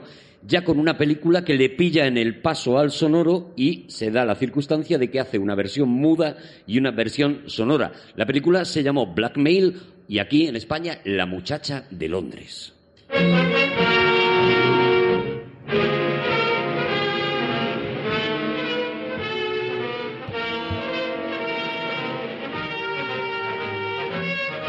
Y aquí había una escena de eso justo que yo creo que estaba contando Rodrigo Cortés, porque esta, esta muchacha que eh, bueno se ha visto en manos de un, de un violador en, eh, que, que la convence de ir a su estudio con una excusa, la intenta violar y ella eh, se defiende con un cuchillo y lo mata. A la mañana siguiente está desayunando con su familia, pretendiendo que nadie sabe que ella ha sido la, la asesina, y toda su familia No, está homicida. No. homicida, eso es.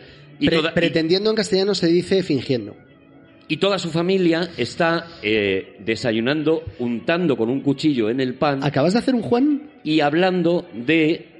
es ¿Estoy este- haciendo yo ahora mismo un Arturo? Es que estoy intentando contar el, el ejemplo porque está muy bien y viene muy bien para lo que, lo que ha dicho Rodrigo. ¿A qué fastidia? Por debajo de, de la conversación, Están pasando cosas. lo que está pasando es que mientras están eh, untando con la mantequilla el cuchillo, están hablando de lo inútil que sería matar a alguien con un cuchillo y de lo peligroso y de lo sucio que es. Mientras ella está escuchando eso, acordándose de que ayer había matado a un hombre. Y dices que eh, hizo dos versiones, sonora y muda. Sí, con esta película hizo, hizo dos versiones. ¿Pero la ¿no? misma película es o son dos películas planteadas diferentes? Eso sería sería muy interesante. No, grabó, grabó un, eh, escenas de nuevo eh, y lo que hizo fue que a la actriz principal, que era una señora que no sabía hablar inglés, le puso detrás un Milli Vanilli, le puso detrás una chica que sí sabía hablar inglés para que pareciera de verdad una, Lo que una hizo fue- muchacha londinense. adelantarse a lo que suponía que iba a suceder, porque era una película de transición entre el sonoro y el mudo. Y, entre el mudo y el sonoro, más bien. Y, y en ese momento no se sabía si se iba a imponer. Como cuando llega el 3D y dicen, ahora el 3D va a acabar con todo. Y cinco años después, pues el 3D como vino se fue. Pues eso podía haber sido el sonoro y de hecho muchos grandes artistas reivindicaban la pureza del cine mudo prostituida necesariamente con el sonido, porque se consideraba que un arte visual. Entonces, era una película que iba a ser muda, que parcialmente se rodaron según qué cositas, o que Hitchcock rodó como si fuera sonora, en un sentido técnico, suponiendo que finalmente iban a querer que fuera sonora. Así fue como sucedió, y luego solo tuvo que rerodar, le dieron vía libre para rerodar algunas escenas, y finalmente se estrenó como parcialmente sonora, que es una que, que era algo típico en Sí. ese momento. Era películas con, como se dice, con algunas canciones, con algún, Mola. en fin, era una novedad absoluta Con y un por baile, lo tanto con, con un baile. que luego ya veremos también cómo afectó eso a la gramática y también es el caso de Hitchcock.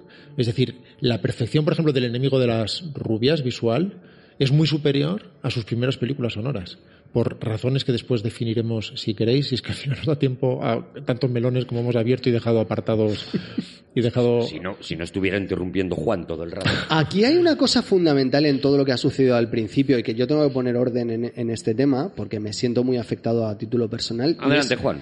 Y es que, efectivamente, tal y como Hitchcock enumera, eh, en- a través de otros personajes en ese momento, están leyendo de que, que- que ha habido un asesinato con un cuchillo y, y se quejan de que ah, matar con un cuchillo es muy poco civilizado. De hecho, se menciona que es mucho más civilizado matar con una piedra, matar estrangulando.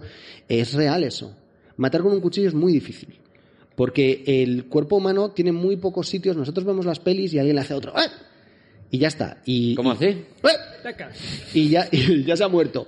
Eh, no, amigos míos, estamos llenos de músculos. La laringe está protegida por un montón de cosas antes de que tú le puedas cortar el cuello a alguien. Es, realmente existen dos o tres puntos en el cuerpo humano donde tú, y desde luego, apuñalar a alguien en el estómago, lo único que te garantiza es que esa persona le va a doler bastante el estómago durante muchísimas horas y que si no va al hospital, Por eso hay que insistir. Hay que hacer Entonces. ¿qué recomiendas? Eh, Juan, ¿qué recomiendas? Para, para, ¿Qué consejo darías a un asesino de...? para el asesinato con cuchillo, lo mejor es Tomad nota, niños. es buscar el espacio intercostal entre la cuarta y la quinta costilla. no te da Para ponerse a contar en porque ese eso puede permitirte rajar la pleura o acceder al corazón que está mucho más hacia el centro del pecho de lo que la gente cree habitualmente. Una puñalada en el hígado, una puñalada en el estómago, no son como se ven en las películas. Queda feo si le haces una cruz antes al que, ¿sabes? Si le preguntas... Si le preguntas, ¿tú por dónde te notas el corazón? phone. ¿Te importa que te cuente las intercostales? Eh, Queda feo, ¿no? es bastante Se ve venir, ¿no? desagradable. Es como spoiler. Por otro lado, si tienes que matar a alguien, uno de los mejores puntos sería el bulbo raquídeo, pero es muy difícil acceder a él o a través del ojo al cerebro. Pero hay bastante distancia y tienes que tener el ángulo adecuado. Entonces en la axila es leyenda urbana, ¿no? En la, en la axila es leyenda urbana. Un minuto y medio para morir si de verdad te cortan la arteria. Pero es, es complicado. Es mucho más fácil. Si tienes que matar a alguien cortando en las arterias, es en, la, en las ingles. Bueno, sería otro tema que le interesaría mucho a Hitchcock, ¿no? Es que le lo fascinaba. difícil que era matar a una persona, claro. Le fascinaba. De hecho, por eso utiliza, y es- y de aquí viene, por, por lo que os he explicado esto, utiliza tanto el cuchillo porque le divierte mucho. Él dice, con una pistola es muy sencillo, es muy limpio. Oyes un disparo, alguien cae al suelo. Eh, No se molestaban en aquella época ni en hacerlo, sangre, ¿no? ni en hacerlo de sacar la sangre. No, no. Eh, eh, Pero sin embargo, un cuchillo tú es- notas el cuchillo penetrando la carne, notas ese desagradable Bueno, en- en raspar. psicosis no hay ningún plano que el cuchillo penetre la carne, no hay ningún No. plano. Y sin embargo, crees que lo, lo- lo crees que, que pasa. por el efecto del montaje, aunque eso supongo que es una- un plano del que deberíamos hablar durante media hora. Bueno, eso lo hablaremos en Cuando Hitchcock lleguemos a- 27. A psicosis. Mira, Arturo, por resumir un poco y a la vez avanzar. si pensamos en la etapa muda, eh, el enemigo de las rubias, de Lodger, es la más puramente hitchcockiana para lo que vamos a ver en el futuro. Otras... tengo, que, tengo que salirme de aquí y. Ya, pero Amigo, no lo digas. Pues, claro, lo- búscate la vida. Puedo decir hitchcockista la próxima vez. Eh, perdona, que tenía aquí la lista delante y así no me pierdo. Sí. Si, si- esa es la más puramente hitchcockiana. Hay otros elementos, como por ejemplo, hay otros elementos. es que te pones tú solo el, el- el freno, el, el palo en la rueda. Pero que no vuelva a salir. No volvemos a hablar de esto. Eh, declive, por ejemplo, mm, No la he visto. No, no en un sentido temático, pero se mueve a toda velocidad, por ejemplo, entre, entre países, entre localizaciones diferentes, algo que sería muy habitual después, en esa forma rápida de desplazarse incluso por el mundo, que de alguna manera después parodiaría James Bond y que llevaría a otro nivel. En este caso está escrita y protagonizada por el mismo actor de The Lodger, por Novello, que era uno de los grandes actores de la época. A veces hay algunos eh, hallazgos parciales que después veremos en su historia y que es eh, abordar las cosas de forma indirecta. En una de sus películas, creo que era Easy Virtue, Mm. Inocencia y Juventud creo que era, eh, alguien Vida le va a decir con una llamada telefónica a las 12 de la noche, una pareja, si le va a proponer matrimonio, era algo parecido a eso, y lo muestra Hitchcock empezando con un reloj que marca las 12 en punto, así el espectador sabe qué hora es. En el fondo es una especie de suspense romántico, también definiremos el suspense más adelante, quiero decir Y a través de una cara. de suspense romántico. Vemos que ese reloj pertenece a una telefonista. Esa telefonista es la que conecta cables y muestra lo que está sucediendo. Y toda esa conversación entre esa pareja la muestra a través de la telefonista. En off. Con sus reacciones. Cómo escucha, cómo pone interés, cómo se ilusiona, cómo aplaude, ve que es un sí, la respuesta es un sí. Esa forma interesante de hacer las cosas. ¿Cómo puedo hacer las cosas interesantes? Esto lo puedo contar, pero ¿cómo lo cuento? De forma interesante. ¿De qué manera puedo hacerlo? Eso es una constante en la obra de Hitchcock y en todas sus películas mudas se ve esto. Curiosamente, cuando llega al mudo, Al llega sonoro, sí. al sonoro, llega necesariamente a una parte de calma, en cierto sentido, porque ya no es tan fácil trabajar, por muchas razones. Para empezar, porque las cámaras son enormes y además tienen que estar blindadas para el sonido. Eso les quita muchísima movilidad para empezar. Y de alguna manera el público se emociona tanto al ver que la gente habla que ya no necesita más. Y curiosamente, el cine empieza a dar pasos atrás en un sentido narrativo. Nos cuesta entenderlo, pero en el cine, en el cine año 27 llegó una perfección técnica y narrativa brutales. Si tú ves las grandes películas del año 27, eran de una perfección inaudita, se desarrolló muchísimo ese arte audiovisual. Y sin embargo, en el 28 y el 29 había que empezar a esconder micrófonos detrás del florero para que no se moviera mucho y que los actores se les pudiera oír. O colgando de elementos de una lámpara que no se podía mover Y- y demasiado, la- la, cámara no se podía mover, se Claro. volvió a ser teatro. Hacía un filmado. cantando bajo la lluvia. La cámara pasó ahí. de llevarla a un señor prácticamente que iba haciendo así y girando una manivela, pasa a convertirse en un armatoste que tú no puedes, al que no le puedes hacer un traveling de repente. Así que si vemos las primeras películas de Hitchcock, no tienen esa perfección salvaje de sus mejores películas del mudo, paradójicamente. Y de hecho él llega un momento en el que su predicamento cae. Y él no lo sabe, curiosamente. Él no es consciente. Él sigue siendo consciente de su talento y él toma las decisiones que considera correctas, aunque todavía no es tan reflexivo con su obra como lo sería después. Acumula una serie de fracasos y desde fuera la gente siente que esa estrella que iba a refulgir se está apagando. Él no se da cuenta, lo cual le ayuda muchísimo. Y llega a hacer películas con un desmayo enorme y a la vez extrañísimas. Hay una película que no sé si habéis visto, que es el número 17, Ujú.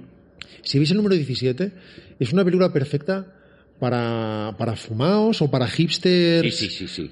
O sea, esta gente a la que le gusta poner el inicio del Mago de Oz y sincronizarlo con el Dark Side of the Moon de Pink Floyd y tomar un ácido y empezar a ver cosas, deberían descubrir el número Javier no me- 17. Cansado. no me miréis, ah, no me perdón, miréis, perdón, no me perdón, perdón. No me miréis. Perdón, perdón. El, perdón. el espacio Fundación Telefónica entero se ha girado hacia un solo hombre. Claro, porque ha dicho Pink Floyd. Pero qué elegante Rodrigo diciendo, esa gente a la que... Esos hipsters de larga melena. El número 17 sería perfecto para ver poniendo Traffic, un disco de Traffic, por ejemplo.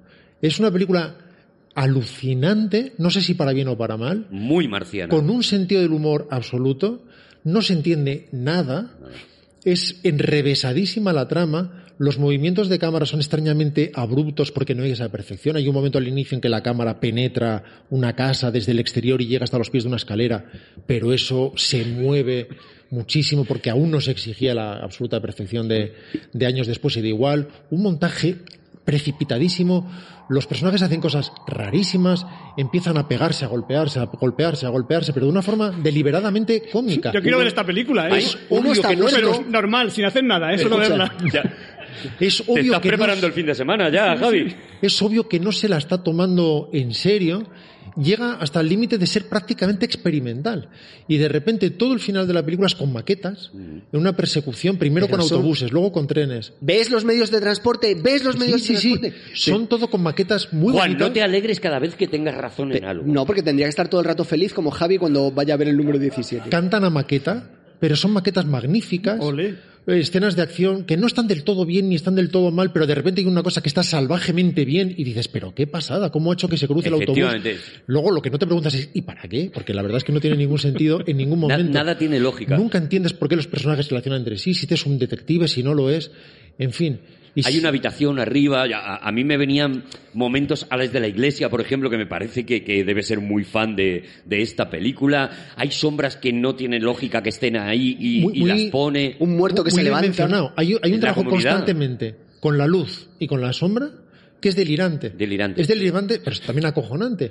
Pero, por ejemplo, hay un momento en el que él está moviendo la bra- el brazo y hay una sombra que también lo está haciendo. Sí. Y obviamente la sombra no corresponde Ah, a él. no es la misma. Pero eso no es para nada. es como si- fuera de David Lynch. No es que de repente al final se descoordina. Para ¿no? algo, ya, ya. No, no, no. Está haciendo el movimiento, la sombra lo replica, tú te das cuenta de que no es exacto y que esa sombra tiene que proceder de otro actor, pero ahí queda. Luego sigue la película. A ver si el que estaba fumado era Hitchcock ese día. eh, De hecho, hay un Dejadme que repita que se llama el número 17 porque me parece que esta película va a interesar a personas. La- el, enemigo de las rubias y 17 voy a ver ambas, las dos. A mí, me, a mí me divierte mucho esta película y os diré que el momento en el que los malos están persiguiendo al bueno por el tren y el bueno va, va pasando de un vagón a otro por el tren y después pasan los malos, pero el bueno hace como que se esconde en una especie de repechito, le pasan a él por Hace un coyote que se esconde y es el así. bueno porque tú lo dices, porque viendo la peli no sabes si hay un bueno. ah, persiguen a uno y como nosotros somos más malos, pues Y este el, es, y el chico, el chico. es un poco menos malo. Persiguen al chico. Y, y lo que es sorprendente es que te cuenta cómo recorren los vagones uno a uno, a veces con el mismo plano repetido, pero al revés, y es maravilloso porque en mi cabeza yo estaba viendo, dice, entran, salen, de, o sea, van- pasan para delante del tren, vuelven hacia atrás del tren y te cuenta todos los vagones. Y quieres estar ahí, quieres estar en esa película. Parece de Lynch, parece escrita por escritor automática. Hay un momento que presentan al personaje de una actriz, que la presentan como sordomuda, no dice nada, y en un momento dado una escena se queda la última y le dice a dos, ahora vengo. Y ya está. Pero bueno, es un peliculón, perdonadme. Es Esto- guion una de obra Hitchcock, maestra. guion de Alma Reville, guion de no sé quién. O sea, la película es absolutamente Y delirante. y esta dice que es la segunda o tercera que hizo ya en Sonoro. No, no, ya No, no. había hecho, ya había hecho Ya, ya ha hecho varias. Ah. Había hecho, y había hecho ahí ya. se hunde teóricamente para la apreciación con valses de Viena, Sí. haciendo una película que no le pega nada y que todo el mundo lo que está pensando es ¿qué coño haces haciendo eso? Un Con lo musical. que tú vales. Y él no es consciente tampoco de nada. Él dice, bueno, yo estoy haciendo una película, no Claro. pasa nada, a esto me dedico, me va bien.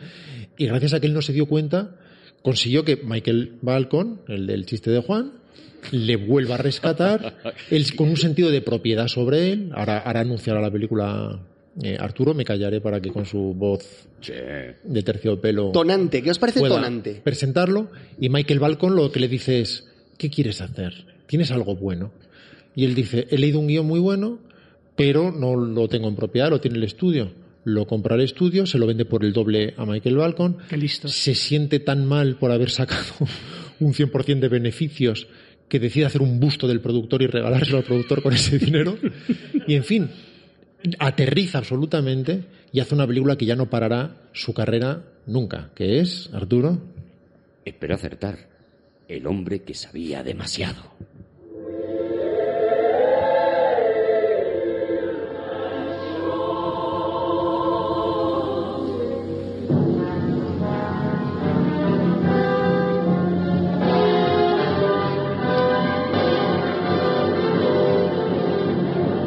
Que es lo que dice lo que dice Rodrigo, ¿no? Que, que he- hemos ido viendo todos los pasitos, todos los pasitos hacia adelante y hacia atrás, haciendo haciendo películas, pero aquí ya ya estamos viendo a Hitchcock. Bueno, o sea, es que ya, es- ya lo que está en esta película, Si no recuerdo mal, estoy contando de memoria, esta es su decimosexta película.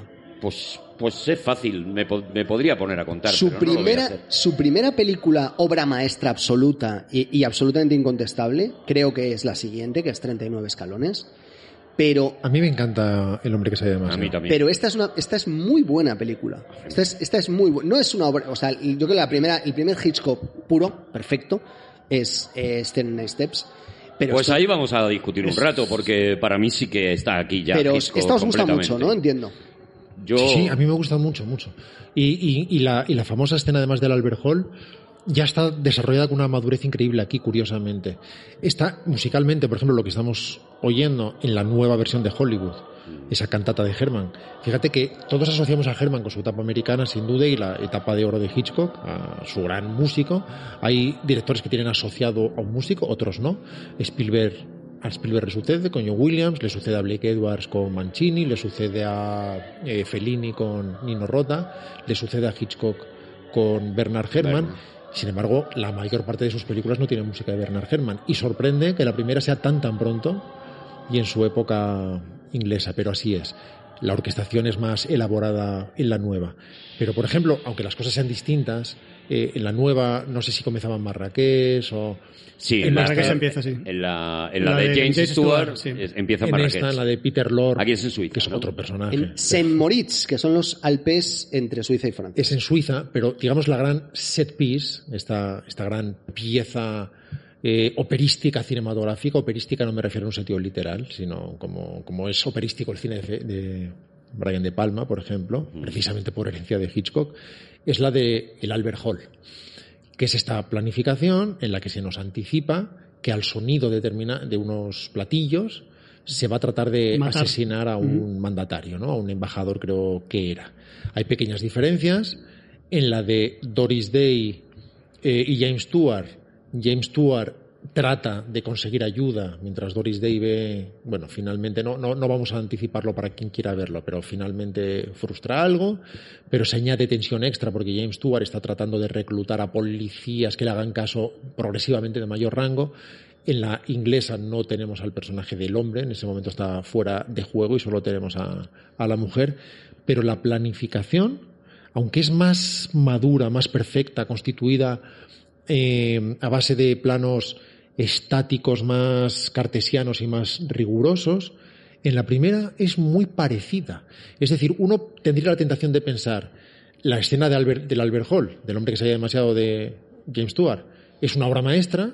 Si veo la primera, voy a ver una cosita que después Hitchcock decidió elaborar y hacer bien. Y no es así. Pero, ¿y es una entonces, grandísima escena. ¿Por qué, porque lo hizo? ¿Se lo pidieron o porque, porque lo hizo? Si, si era ya... Bueno, era algo bastante... el color, ¿no? Quizá. Creía que color. podía hacerlo mejor. Y es- Ese- era algo bastante habitual en, en aquella época en los directores eh, en re- hacer remakes de sus propias películas, no siempre con la intención de hacerlo mejor, sino simplemente de esta historia me gusta tanto que quiero visitarla muchas veces. Si pensamos en Howard Hawks, en Río Bravo o en El Dorado, no está realmente eh, mejorando la- las películas. Las dos películas son maravillosas. Lo único es, bueno, con estos personajes y con esta situación creo que puedo volver a contar la historia otra vez y que otra vez esté bien. Mucho más que eh, pretender, yo creo, en, en el caso de Hitchcock, me parece que no pretende hacerla otra vez por mejorarla, sino por decir, es que no me canso de contar esta historia. Esa escena en cine se ha rodado cuatro veces. Dos la ha hecho Hitchcock, una la ha hecho Eugenio Mira y otra la ha hecho el director de las dos últimas de Misión Imposible, que ahora mismo no me acuerdo. Pero era exact- es exactamente la misma historia. Sí. Es decir, tenemos un concierto, tenemos un asesinato, gente entre bambalinas intenta hacer cosas y llegamos a un sitio. No voy a desvelar mucho más. Y todas ellas, todas ellas sorprendentemente son buenísimas. Quiero decir, la, no me ¿cómo se llama el director de la última de, de las últimas de Misión Imposible? José Manuel. Ma- Macquarie, ¿no? Ma- Ralph eh, no es Ralph McQuarrie, porque ese es el diseñador, Christopher, Christopher McQuarrie. José Manuel Macquarie. Las dos películas de Misión Imposible últimas son soberbias, a mí me, me vuelven loco. Y esa, y esa escena en concreto es una, un- es una obra maestra de, de enorme nivel, pero claro, obviamente, para entenderla tienes que haberla visto rodada otras tres veces antes. Hitchcock decía que, su, que esta etapa inicial es la de un amateur con talento, es muchísimo más que un amateur con talento, claro. Pero dice que en comparación con la nueva escena del Albert Hall, esa es la escena rodada por un profesional, por decirlo de alguna manera. Del mismo modo, dice que al principio él está trabajando en esta etapa inglesa, sobre todo, en estas películas que también vamos a hablar ahora, las no, no, no, la técnica, pero la narración es la generación de imágenes y crear un lenguaje específico. Él se considera desde el principio director de cine como algo sagrado, algo que es muy difícil de entender en otros y que con Hitchcock se entiende perfectamente. Mi oficio es el de director de cine, que es muy específico. No se parece al novelista, no se parece al director de teatro, es el director de cine. Trabajo con, con otras piezas. Y considera que de alguna manera en Estados Unidos desarrolla su etapa de las ideas, que profundiza en otra serie de cosas, cuáles son las relaciones entre los personajes y cómo determinados conceptos pueden desarrollarse de una forma estimulante. Esto desde fuera no lo vemos de una forma tan clara. Él sí lo ve para sí mismo porque uno detecta sus propios motores y él sabe cuáles son sus impulsos y cuáles son sus jerarquías a la hora de poner en marcha determinadas ideas. Desde fuera sí que podemos ver más madurez conforme avanza en su carrera y cómo la depuración, sin embargo, de su lenguaje es sin duda cada vez más matizada, pero esencialmente movida por los mismos Hay dos, impulsos. hay dos cosas que ayudan a esto que acaba de decir Rodrigo, que es radicalmente importante. Y es, uno, él tiene una industria a su servicio a partir de ahora. Eh, una de verdad, no una de juguete como la británica, y que prácticamente se la inventa él. O, o muchos de los recursos del cine inglés se los inventará él. Y dos, le dan muchísimo dinero. Y es muy importante que los artistas tengan dinero. Hombre, claro, siempre. Eso, eso de que pasen hambre los artistas no ha venido bien nunca. Porque Además, nunca tienes bastante con, con- o sea, nunca hay bastante, tío. Nunca, lo, nunca tienes bastante ni para hacer una película ni para nada. O sea, nunca tienes bastante. Pues, eh, pues así es. O sea, le, le dice claro, claro. David O. Selznick cuando se vaya para allá, le dice, dos mil dolarinos. Por semana. Y él dice, vale, me parece bien, porque claro, de repente empieza a ganar por semana lo que antes ganaba en un año. Y él puede de repente dedicar todo su esfuerzo, todo su talento y todas sus energías a reflexionar sobre el arte. Él lo dice, él en las entrevistas lo, di- lo dice, dice, yo, él, yo me fui a Estados Unidos mm, por dos razones, sobre todo por el dinero. Sí, sí. Claro, es que la búsqueda en la deep web de, de Javi nos está iluminando de una, de una manera tremenda, la verdad. Por cierto, Javi, has, has anunciado. Tampoco yo te, Ay, sí, yo te una- quiero una cosa que presionar. quería decir ni una nada, cosa, una anécdota que quería pero has anunciado una cosita de- ¿Sabéis, ¿Sabéis que Hitchcock salía en muchas de sus películas? ¿Sabéis esto? ¿Pero qué me dices? ¿Sabéis esto? ¿No lo sabíais? No. Ah, pues. Información ¿Y cómo- ¿Y privilegiada. cómo, ¿No lo cómo ocurría? Cuéntanoslo, Javi. ¿De verdad que no lo sabíais? No me Igual-. Igual en algún momento lo hemos sabido, pero se Pues nos pero sale, sale muchísimas películas. Ahora me las muchas. tengo que volver a ver. Pues sale muchas películas. para buscarle. Pero sale a lo mejor como, como al fondo como camuflado y disfrazado como Peter Jackson o como que se le vea muy bien. Pero la primera vez que salió, claro, es que, como lo habéis metido en la Deep Internet, en la, la primera vez que salió fue por necesidad. La primera vez. Entonces le parece que le moló y sa- sí, sí, sale mucho en todas las películas. Y sale mucho, por ejemplo, esperando el autobús. Le gusta mucho esperando el autobús. Tenías tu razón. Claro, pero si es que, es, es que eso, es, eso es así. Es que es- este programa es que es otra manera de mirar Es que el cine. claro, Es que que ahora, son, son claro, detallitos que se os Es que escapan. ahora, porque llevo aquí escuchando un buen rato y no habéis dicho esto, que has, es muy me has importante. cambiado Lo la peor vida. es que Javi, es que además sí que lo he dicho yo hace bastante rato. ¿Lo has dicho? Sí. Ya, el, pero- el- el- el segundo, tercer plano del enemigo de las rubias de Lodger, Hitchcock de espaldas a la cámara. Sí, pero estaba ahí, pero lo que sale siempre. Que fue su Yo primer cameo. yo Fue su primer cameo en Ah, el. perdón, perdón, yo perdón. añado que sale muy a menudo. Ha sumado muchísimo. Me disculpo con mi compañero informado. Lo que eh, decía Rodrigo, yo creo que todavía se va a ver más en la siguiente película de Hitchcock, que ya sabemos que para Juan es su primera obra maestra. Para mí es desde luego un peliculón. La película se llama 39 escalones.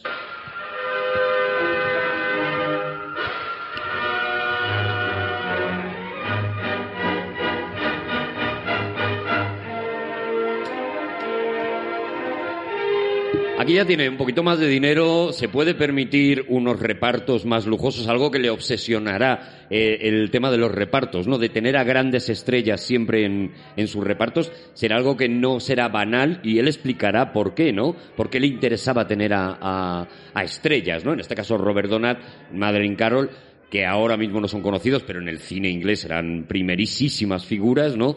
Y, y- y será lo primero que él consigue, ¿no? Ya empezar a tener nombres gordos. Es, es- es llamativo, porque él siempre luchó por tener grandes estrellas, también en el cine estadounidense. Mm. De alguna manera, tener a Cary Grant en- con la muerte en los talones se parece mucho a hacer Minority Report y tener a Tom Cruise. Es, tú eres Spielberg, eres la estrella, todo el mundo va a ver una de Spielberg, pero tengo a Leo DiCaprio, pero tengo a Tom Cruise, o, pero tengo al superactor del momento, al más grande. Es una cuestión de estatus y es una cuestión también de público, sin renunciar a ser la estrella, porque Hitchcock es la primera, el primer director estrella de la historia. Nunca había habido directores estrella.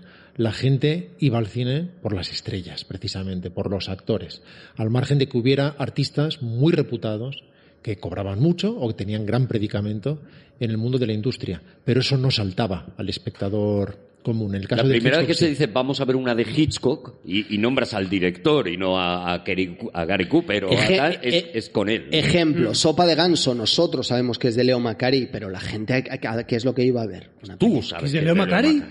¿La de sopa de ganso?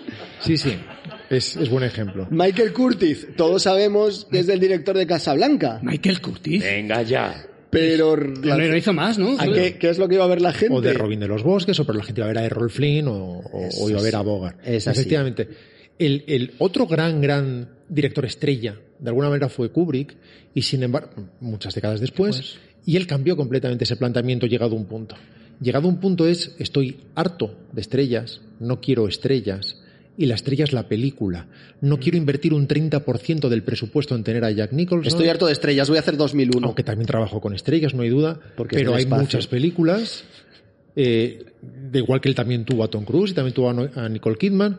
Pero hace una película de guerra y no conoces a nadie. Hace una película del espacio grandiosa y que tiene protagonistas a Kir Dulea, a quien no conocía a nadie y que tampoco... Estrellas 2001, ese también es bueno. Juan, qué día más bueno tienes. En fin, pero él efectivamente trabajaba con estrellas. Dos de dos. Y de alguna manera la mención mm, de North by North, eh, de Con la muerte en los talones, no es, no es baladí, porque de alguna manera el agente secreto es una especie de pre con la muerte en los talones en cierto sentido, en el modo en que se mueve la película. Estamos en 39 Steps ahora mismo. ¿Y qué ha dicho el agente secreto? Sí. Vale, es la siguiente, evidentemente. La- la- pero no, no, pero da igual, porque luego ahora hablemos del agente de 39, de, perdón, el agente secreto. Que está curiosamente- sucede en Suiza. No, pero es muy relevante lo que estás diciendo, Rodrigo, porque El agente secreto era el título de la película original, o sea, de la novela original. en Bueno, la con eso hay un jaleo, la de Joseph Conrad que se llama Sabotaje, que la novela se llamaba El agente secreto, pero la Sí, película que es la próxima es Sabotaje. Hay un porque jaleo. Hitchcock descubre una cosa fundamental. Y es de hecho, que yo estaba mirando la lista y digo, ¿dónde está sabotaje? Claro, La claro. mujer solitaria. Digo. Yo no conozco a nadie que llame esa película. Yo lo explico, que, me he echado, me he echado una tarde con eso. Él, ahora, la siguiente que hace después de, de 39 escalones, se llama Sabotaje. Y está basada en la novela de Joseph Conrad, El agente secreto. secreto. ¿Es la del niño esa? Y la, del- que La hace después, la que hace después, se llama Agente Secreto, pero no está basada en la novela de Joseph Conrad, que se llama Agente Secreto. Pero volvamos a los y 39 esta escalones. está protagonizada por un agente secreto que se muere en el primer rollo. no hagas spoiler. Volvamos a 39 escalones. Digo que 39 escalones es una película que se mueve sin parar. Es una película con transiciones velocísimas, que tiene que sacrificar constantemente la verosimilitud para poder ir directamente a las partes interesantes. Eh, el personaje se ve arrastrado constantemente por cosas que suceden, que es algo muy parecido a lo que sucede con la muerte en los talones. Es una especie de vagoneta en la que el espectador no puede pensar en absoluto. Y además también hay una y, cosa y muy mejor buena. que no piense, por otro lado. Porque entonces Claro. se, se ven los agujeros y no importa. Que es algo además que no respeta la crítica. Mira, ahora lo podemos valorar lo que, lo que dejamos antes, ese melón abierto, para ver cuál era el punto de vista de Hitchcock sobre esto. Al fin y al cabo es el sí que interesa, cuál era el de él, no cuál era el nuestro. Y consideraba que la crítica reaccionaba mucho más a las historias literarias o al aspecto literario de la historia, ya que lo podían reconocer, y que de alguna manera despreciaba la imaginación necesaria para hacer las cosas del modo en que lo hacía él, despreciando el verosimilismo desde ese punto de vista. Las cosas tienen que ser plausibles, pero no verosímiles, tienen que ser plausibles en el universo cinematográfico concreto, que se especifique que está aislado de la realidad, pero no, pero no verosímiles, y considera que los críticos no pueden tener la imaginación necesaria para disfrutar esto, porque si no, no serían críticos. Y de alguna manera, ellos sienten, cuando ven el ladrón de bicicletas, sienten o tienen la impresión, tienen la falsa impresión, De de que eso- ese guion lo podrían haber hecho ellos. ¿Sabes que es de Vittorio de Sica, Javi? Sí, y, y sé que Hitchcock decía, hablaba de los críticos y tal, decía, ya están aquí mis amigos los verosímiles. Eso Siempre es. decía eso, sí. Sí, los, o los verosimilistas, ¿no? Él decía our friend the plausibles, ¿no? Sí, sí. Pero que vendría a ser algo así como los, más que verosímiles, verosimilistas, los que generan la necesitan, religión. necesitan que aquello... Pero es muy, es muy bueno que, que hablemos de esto porque yo creo que ahora mismo hemos vuelto un poco a eso. O sea, la gente ahora mismo mide las películas y las, eh, y las series en función de una cierta verosimilitud y las juzga por eso. Las juzga, no, es que no me creo este personaje, no es que esta escena me sobra porque se podía contar más rápido. Es decir, ¿Puedo poner un eh, ejemplo? eh, hemos vuelto a eso otra vez, ¿no? ¿Puedo Hemos un vuelto a lo, que, a lo que Hitchcock no... no Hay, hay una escena en Loba Negra en la que, eh, novela de Juan Gómez Jurado, en la que eh, los... ¿Auto- ¿Autocita? Sí, ¿Lo va negras de Juan Gómez Jurado? los, los eh, personajes hablan Yo la leí por Antonia Scott. Hombre. sobre un, un, eh, cargamento de cocaína que se ha introducido en España en, en eh, Funduk, que Daos es, spoiler, ¿eh? que es nocilla, nocilla rusa. Pero con aceite de palma porque sabe muchísimo mejor. En el momento en el que quitas el aceite de palma a las cosas, te rindes a, a la salud. Y entonces, o sea, quiero decir, si vas a tomar nocilla, ríndete del todo.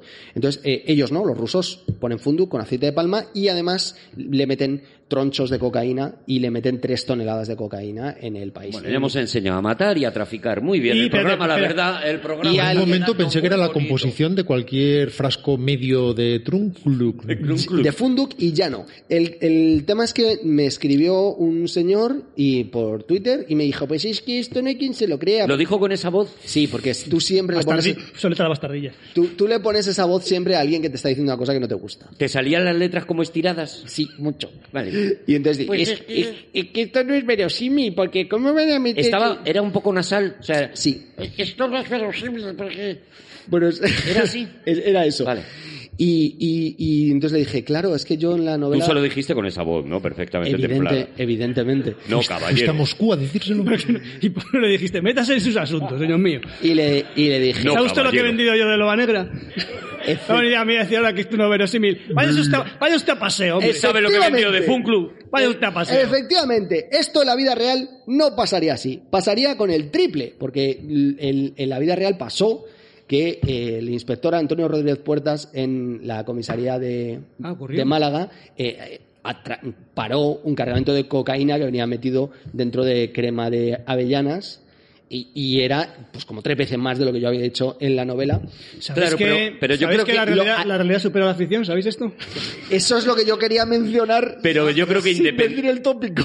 Independientemente de que en tu caso de- tenías razón y esto estaba respaldado por la realidad, etcétera, no creo que no es eso de lo que de lo no, que hablaba no, no. Hitchcock. Hitchcock lo tenía clarísimo. Él decía, si yo cuento las películas como pasan de verdad en la vida real, las cosas que yo imagino, porque iba a buscar la- las estas, eh, la gente no se las creería. Es como yo me... Son mis sueños lo que tienen que ver, que no tienen por qué responder a la realidad, porque de hecho tengo que rebajarlos, tengo que echarles agua por encima. Pero además es un tren imparable, creo. ¿Qué más da, Hace, no? hace mucho no 39 Eso es. escalones, pero 39 escalones es en la que de repente lo meten en la comisaría, después a corte, se ve cómo se rompen los cristales y sale él corriendo, se mete en un callejón, le arrastra gente que dice por fin estábamos esperando, tiene que dar es una, una conferencia, se encuentra dando una conferencia. Si habéis visto Misión Imposible, que lo nombraba antes Juan, pues a- aquí está la base de, de todas las películas de Misión Imposible, ¿no? Tenía un momento El muy tren es Brian De Palma en la primera Misión Imposible. que es el que menciona Juan precisamente en ese espectáculo de variedades, en ese teatro con el personaje que adivina datos, ¿no? El señor Memoria. Lo que es el señor Memoria, que él lo basó en un personaje que se llama Datas, precisamente por su capacidad de retener datos. Y que hacía una cosa además que es muy propia de Hitchcock, también hablaremos ahora de ello en Agente Secreto, que es hacer que sus personajes sean algo y que sean plenamente coherentes con aquello que son y que eso se evidencia en la historia y que incluso si deben morir en virtud de ser coherentes a aquello que son, lo hacen. Sucede en el caso de este hombre, al que constantemente cuando pide preguntas hay una voz incordiando siempre diciendo ¿cuántos años tiene My West? ¿cuántos años tiene My West? Y le hacen otras preguntas, pero en un momento dado le preguntan ¿qué son los 39 escalones? Y como él sabe que es una sociedad secreta de espionaje, no tiene más remedio que contestar, a pesar de que le matan por hacerlo porque tiene que ser fiel a su profesión hasta el final. Eso sucede en otras películas de otra manera, no, no, no con esa tragedia, sino como forma de vincularlo con la trama. Sucede, por ejemplo, en El hombre que sabía demasiado, es médico y se, comporta, se comporta como médico. De hecho, cuando le dice a su mujer que han secuestrado al niño, antes de darle la noticia le da un somnífero, dice tómate esto, se toma el somnífero y luego le da... O sucede Yo confieso. Sucede en Yo Confieso, Yo Confieso, sucede en La Ventana Indiscreta, Mm. que es fotógrafo.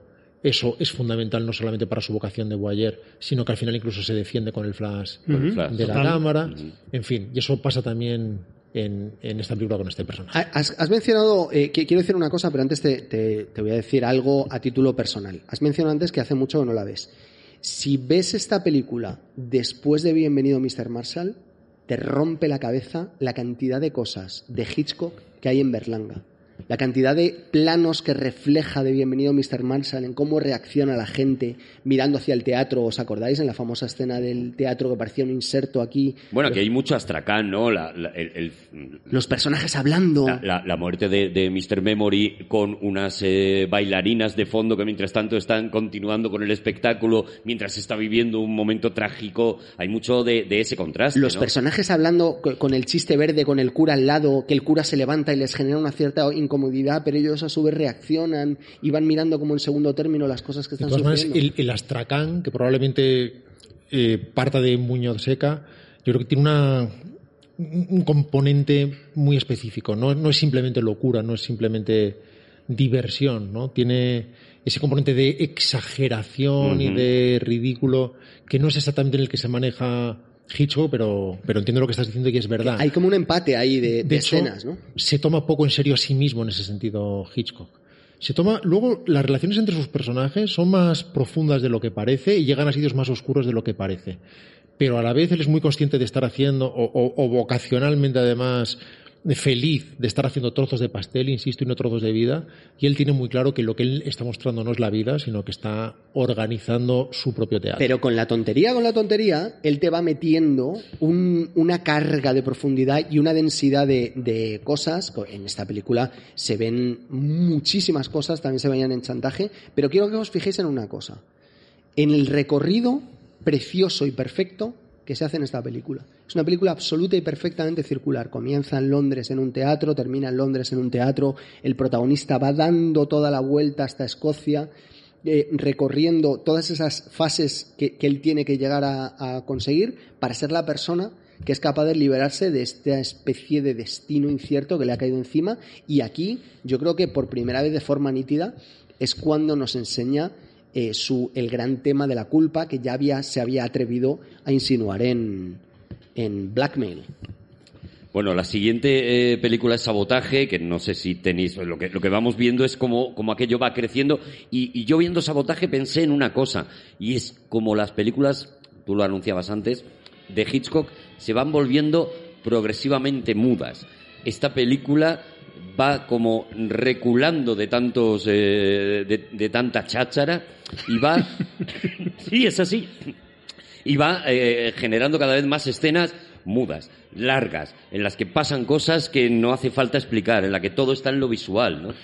A mí esta película me, me marcó de niño. No, no sé si me traumatizó, pero... El niño con la bomba. Claro, Y claro. que la luego, de- luego- la del niño, Javi, la del niño. En el libro él dice que no está contento con eso.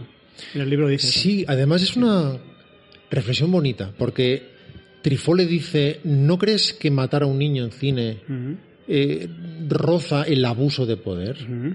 El ser el dueño de tu mundo y ejercerlo de una forma torticera y excesiva.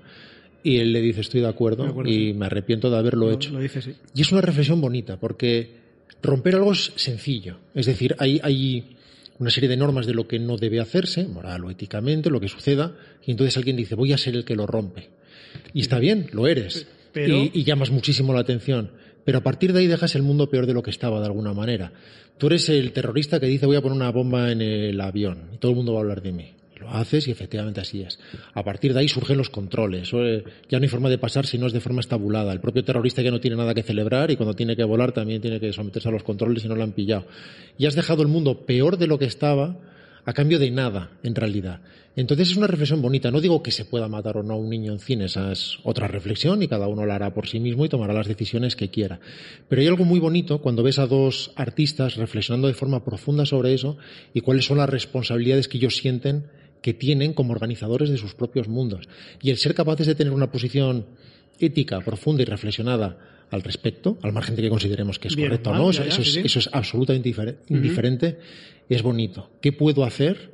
Y si lo hago, dejo el mundo mejor de lo que estaba o no. Ser el primero en romper algo es muy sencillo, pero no es ¿A cambio de qué, necesariamente, no? no es necesariamente valioso. Pensemos en la escena del inicio de Los Intocables, que es un calco obvio de la de sabotaje, y sin embargo resuena con nosotros de una forma mucho más amable.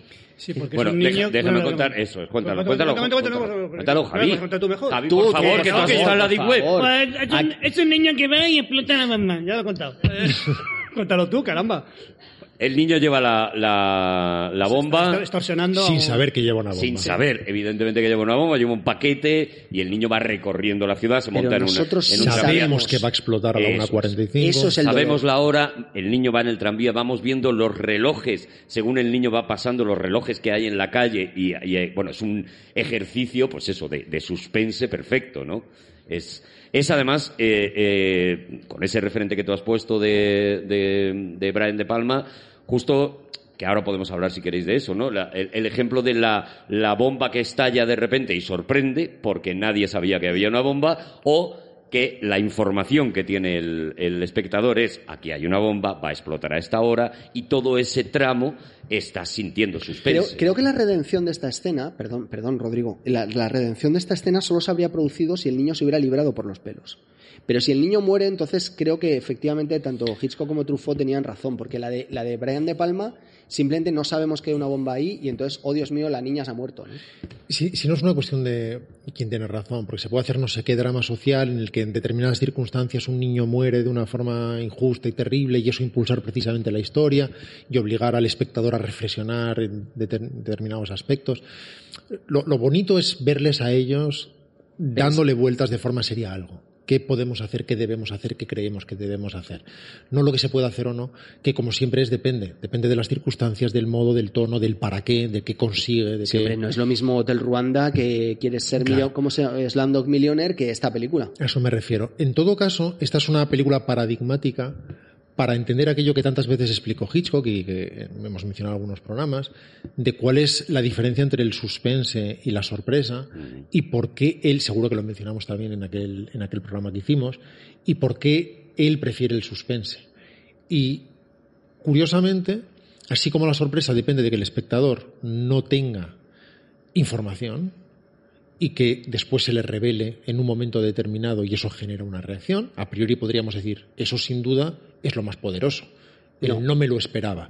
Él considera que es todo lo contrario, que lo que hay que hacer es dotar de información al espectador y de esa manera puedes dilatar la tensión basada sobre todo en el sentido de la anticipación de lo que sabe que antes o después sucederá y eso es lo que resulta insoportable de forma gozosa porque es un pacto con el espectador, evidentemente, lo vas a pasar mal de forma pactada, te lo voy a hacer pasar bien pasándolo mal.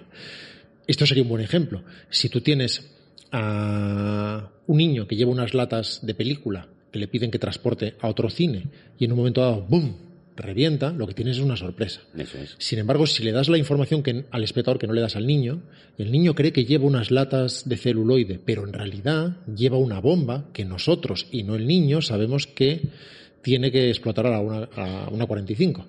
El niño tiene que entregar ese paquete antes de la una y media y volverá indemne.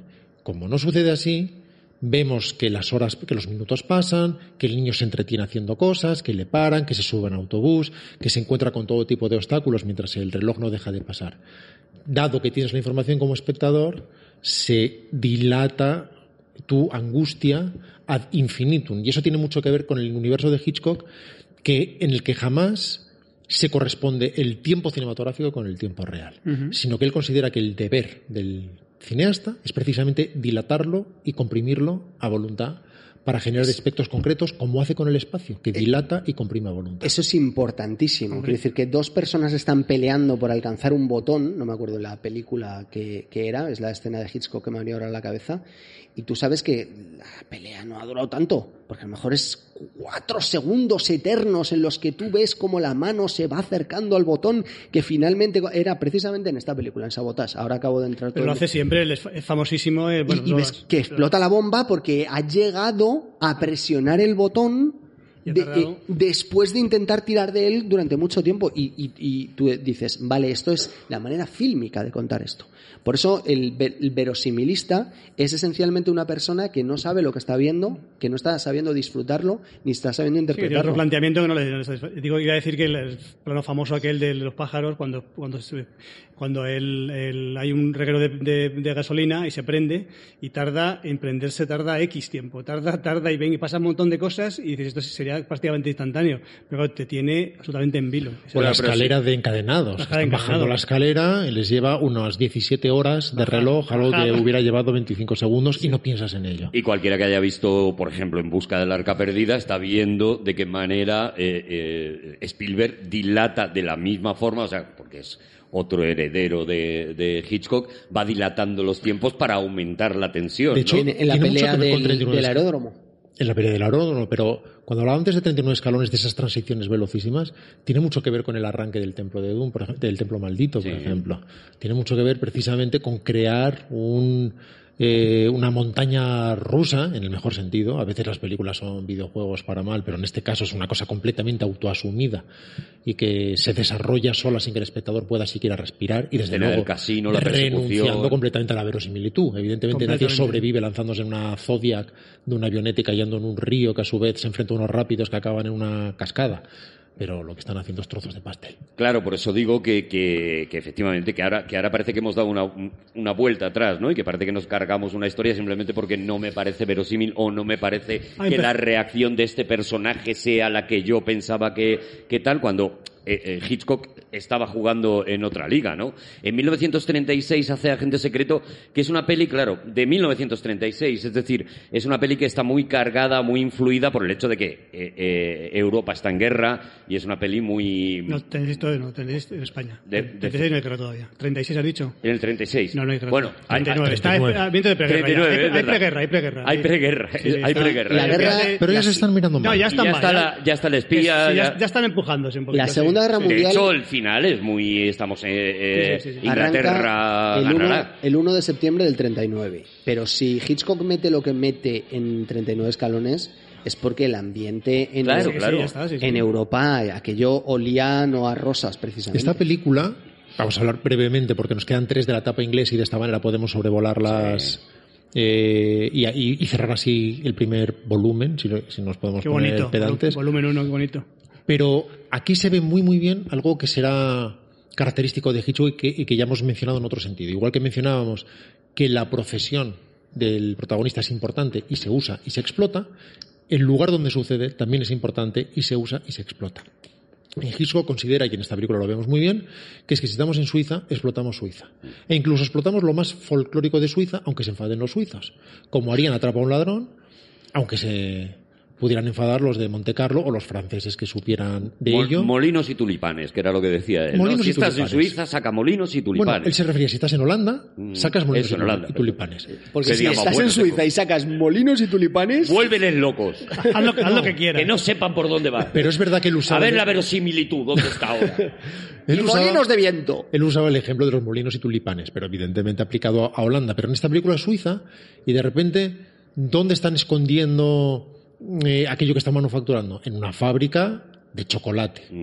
Y, y lo que está diciendo es, ¿qué tenemos en Suiza? Lagos y montañas. Y fondí. También decía, Y usemos molinos. dos. Pero evidentemente si tenemos lagos, que sea para ahogar a alguien, y si tenemos acantilados, que sea para empujar a alguien. El Chekhov, el Chekhov por Que definición. sea para despeñar a alguien.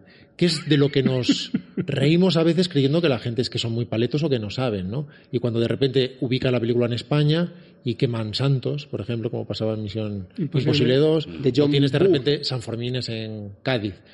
Y piensas que, que- que tontos, no saben, no han Por- estudiado. pero ¿no? porque sabes que... Claro, no saben así. perfectamente lo que están haciendo, igual que saben que en el último Indiana Jones, del que hace apostasía Arturo, Sí. eh, No sé cuando, de se qué ven estáis las, cuando se ven las pistas de Nazca y están ahí, a- bueno, en fin, con, y, su- y suena música semi-mexicana. Y te vas a sorprender, pero hay, hay extraterrestres que no han, han estado en España nunca en esa película. Pero en fin, juegan con las expectativas del público y están consiguiendo que públicos de todos los países estén disfrutando con su idea de Suiza o con su idea de Holanda. Y la usa y la explota hasta el final. Y en ese sentido esta película es paradigmática de esa, de esa pulsión hitchcockiana. Y... ¿Qué- qué- Voy.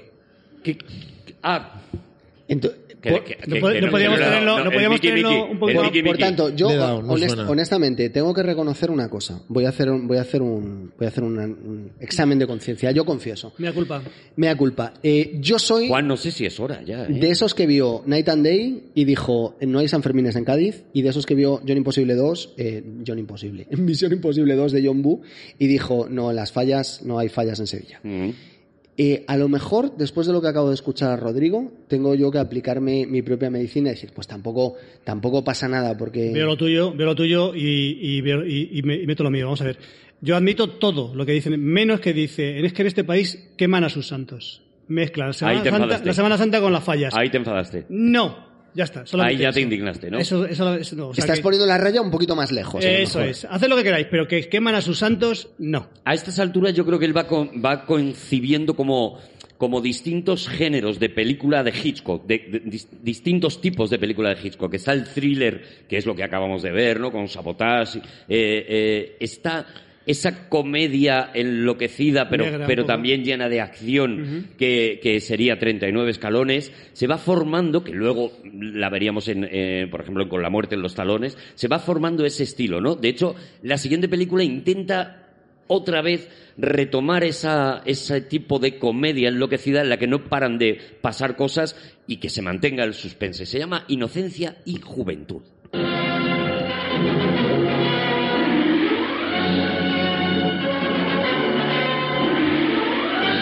Es el mismo guionista de 39 escalones y es el mismo espíritu de 39 escalones. Y, aquí de nuevo eh, tenemos esa- eso, el ejemplo de una cosa que ha aprendido ya Hitchcock en sabotaje con el niño con la bomba, ¿no? Es esto de que el espectador tenga la información antes que, el, que los protagonistas. Se llama la posición superior del punto de vista. Lo quería decir así, pero me ha salido molinos y tulipanes. Te ha salido Holanda. Me ha salido Holanda de repente. Pero, pero aquí vemos, por ejemplo, cuando se descubre al culpable, se descubre como 10 minutos antes lo descubre el público y además con un, con un alarde técnico que seguro que ahora Rodrigo nos hablará de, de ello.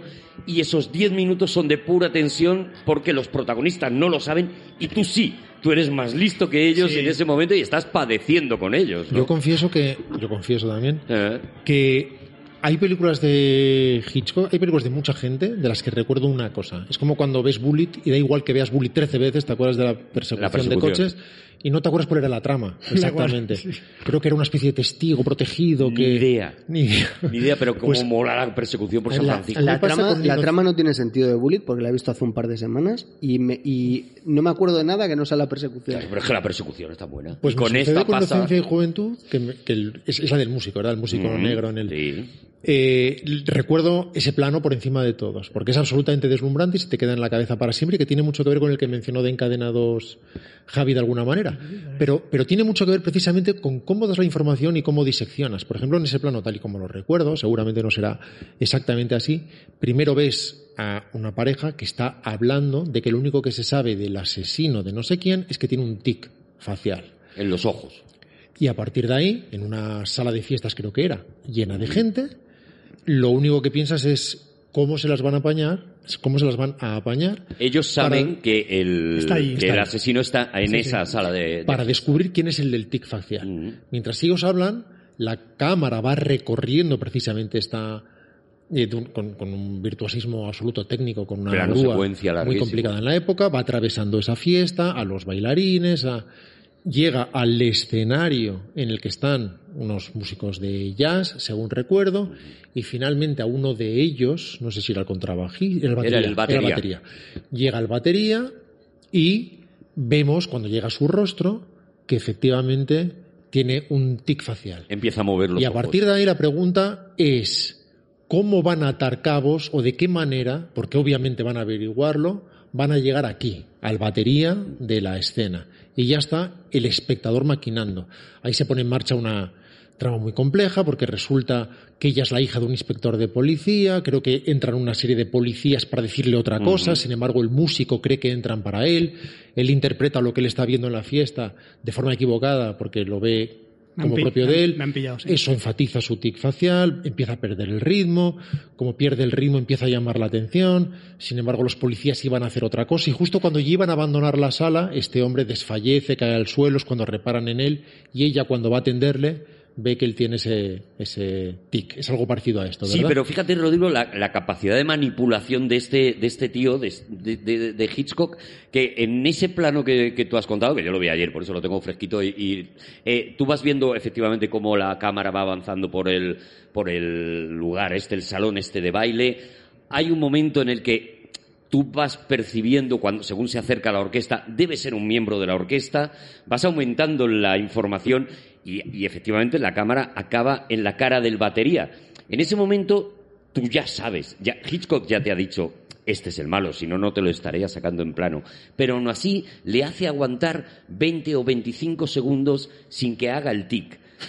De manera que tú esos 20 o 25 segundos dices, Hitchcock no me estará enseñando al que no es. ¿Seguro que son Y 20 es segundos? El tope, de verdad, poneosla. Es el tope para mí del suspense. Es como, ya te lo he dicho todo y aún así, como no te lo he demostrado, como no te he hecho el prestigio, eh, todavía te puedo tener un rato ahí, ¿no? Con la, con la tensión. Y, hasta, y esos 20 o 25 segundos de primer plano del músico hasta que guiña los ojos es como decir, vale, aquí está ese punto en el que eh, lo irreal se convierte en magia precisamente por, por el hecho cinematográfico. Y es ¿no? curioso porque esto lo había anticipado en 39 escalones. Desde el guion era lo mismo. El, el malo es un señor al que le falta eh, una falange del dedo meñique Sí. de la mano derecha o la izquierda. No recuerdo muy bien. De las dos, veo. Y, y no, de una solo. Y, y en el momento en el que muestra la mano, o sea, dice, bueno, y al malo le falta el no sé quién. Dice, no sé, de la izquierda, dice, no sé, de la derecha. Y entonces es una sorpresa. O sea, él, él no había llegado a desarrollar todavía la técnica que le permitía hacer lo que tú acabas de decir. Estamos en 1938, estamos a punto de la primera película que se convierte, todas las películas de Hitchcock ya se ven en, en muchos sitios, ya llama la atención de los eh, americanos, ya le están echando el ojo, pero esta película se convierte en un éxito ya internacional y para mí es otra de las grandiosas de, de esta película que se llama Alarma en el Expreso.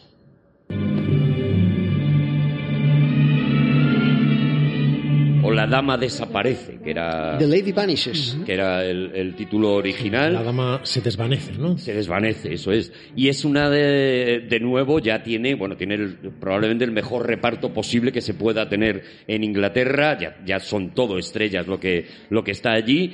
Y, y bueno, eso, otro prodigio. En tren, además, Juan, que sé que a ti lo del tren te, Este, es que muy loco. desde extraños en un tren hasta la... Bueno, si es que podría estar mucho rato.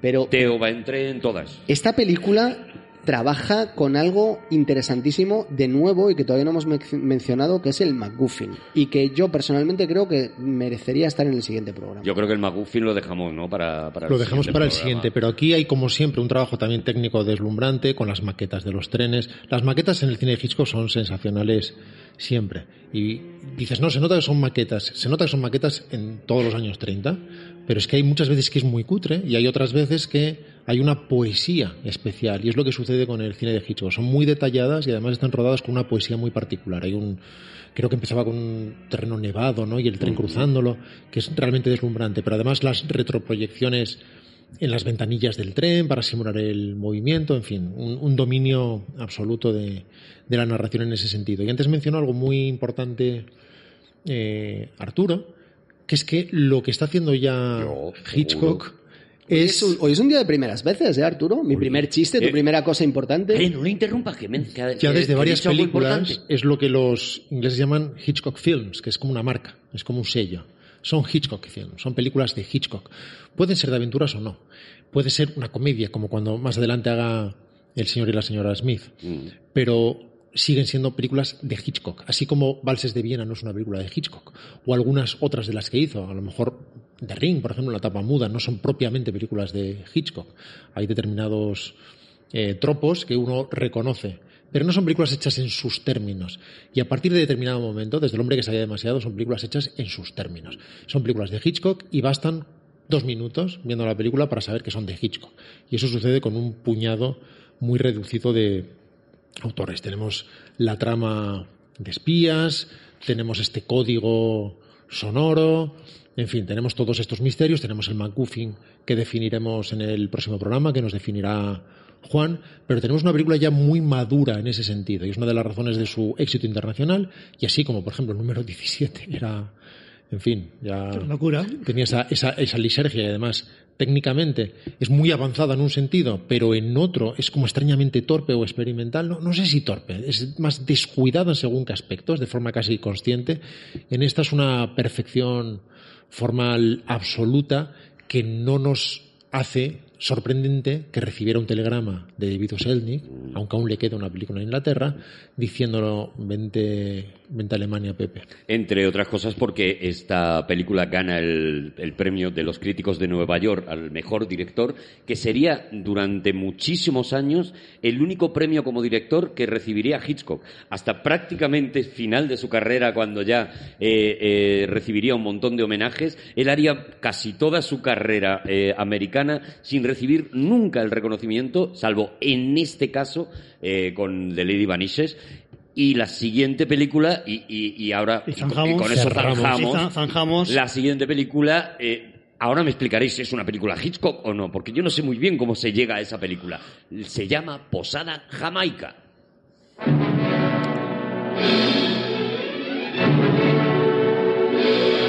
Esta es la del, la del reggae.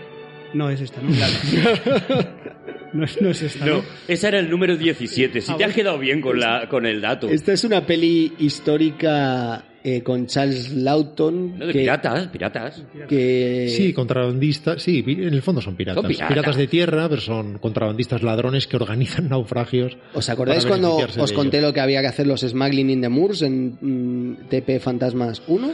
Mm, Pues- lo recuerdo borroso. Pues en esta etapa de Hitchcock está basada y yo creo que es una película, a mí particularmente no me entusiasma mucho y además me parece que, que Charles Lawton Bueno. está absolutamente incontrolable Bueno, y lo diría el propio Hitchcock también, dice, tú una peli de Charles Lawton no puedes dirigirla como mucho. Nunca hagas películas con niños, ni, ni con perros, ni con Charles Lawton. Es la frase que, que- que decía. A mí me parece una peli muy divertida y Charles Lafton está muy divertido. Solo que tiene un personaje inverosímil.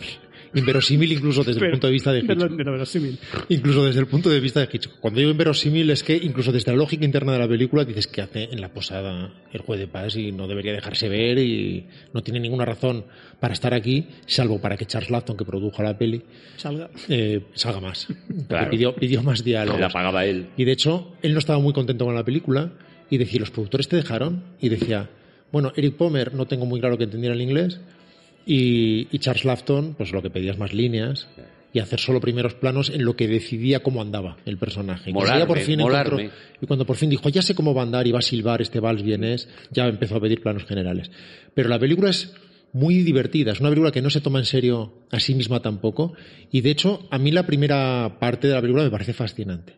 Cuando la chica acaba en esta eh, posada llena de facinerosos y de gente de la peor calaña, en la que no encaja en absoluto, con muy malos tipos. De hecho, es una película de la que en cierto sentido apetece más hacer un remake, precisamente por ser una película menor, que de una de sus grandes. Porque te imaginas al principio un elenco masculino muy sucio, a cada, a cada cual más extraño y más raro y más destrozado y más peligroso haciendo cosas. Y en el fondo es una especie de after hours al principio con una mujer que va de habitación en habitación en esa posada viviendo cosas cada vez más extrañas y peligrosas y con menos explicación. El remake más parecido a esto se llamó Hateful Eight y lo hizo Tarantino. Bueno, de algún modo, y, y el personaje de Charles Lafton está completamente maquillado, se nota perfectamente, por un lado que es Charles Lafton y por otro que está muy maquillado, o sea, notas que esa, Una ceja muy gorda. Sí, esa nariz no es suya, pero notas que es caracterización. Y, y- y tiene un elemento que no llega al punto del número 17, que seguirá en la cima durante estos tres programas, pero sí que tiene algo que si atraviesas esa línea y decides no verla como una película de Hitchcock, siéndolo absolutamente ojo, no, no en vano ya es un relato de Daphne de Maurier, que es una de las autoras que más va a adaptar a lo largo Sí, de sí. su carrera. Que si lo ves con más profundidad, sí que ves muchos de esos tropos de, de Hitchcock, pero en un terreno completamente ajeno que te permite precisamente divertirte si así lo decides. Pero no se parece a ninguna otra, entonces. Es una, un rara avis, ahí está ahí y ya está. O... Que Posada Jamaica eh, parcialmente se parecerá a cosas, pero No, no se yo, parece diría, a- yo diría que es una rara O sea, avis no, no se, no asimila a nada, ¿no? Está ahí, vale, vale. Bueno, no- nos tenemos que marchar. Voy a hacer dos cosas para dar suspense a la gente para que vaya a la segunda parte. Vas a para hacer que vea vas a hacer la segunda. Voy a hacer un, No. un, un suspense, un puntito de suspense. El primero de ellos, Javier Cansado, has anunciado al principio del programa No, que no, no tenías no. relaciones de personas Sí, sí, que yo, yo- con- mira, conocían a digo- Hitchcock. no has contado No nada. puedes contar nada. No lo puedes contar, no contar. nada. Lo, lo Solo- vas a contar en el solo voy a, decir próximo. una, voy a decir una cosa, solo, solo voy a decir una cosa. Buried, la película Buried, la podía haber hecho yo. Te digo, no te digo más. Te digo más. Es que no voy a hacer ni la segunda. ¡Nos vamos, señores!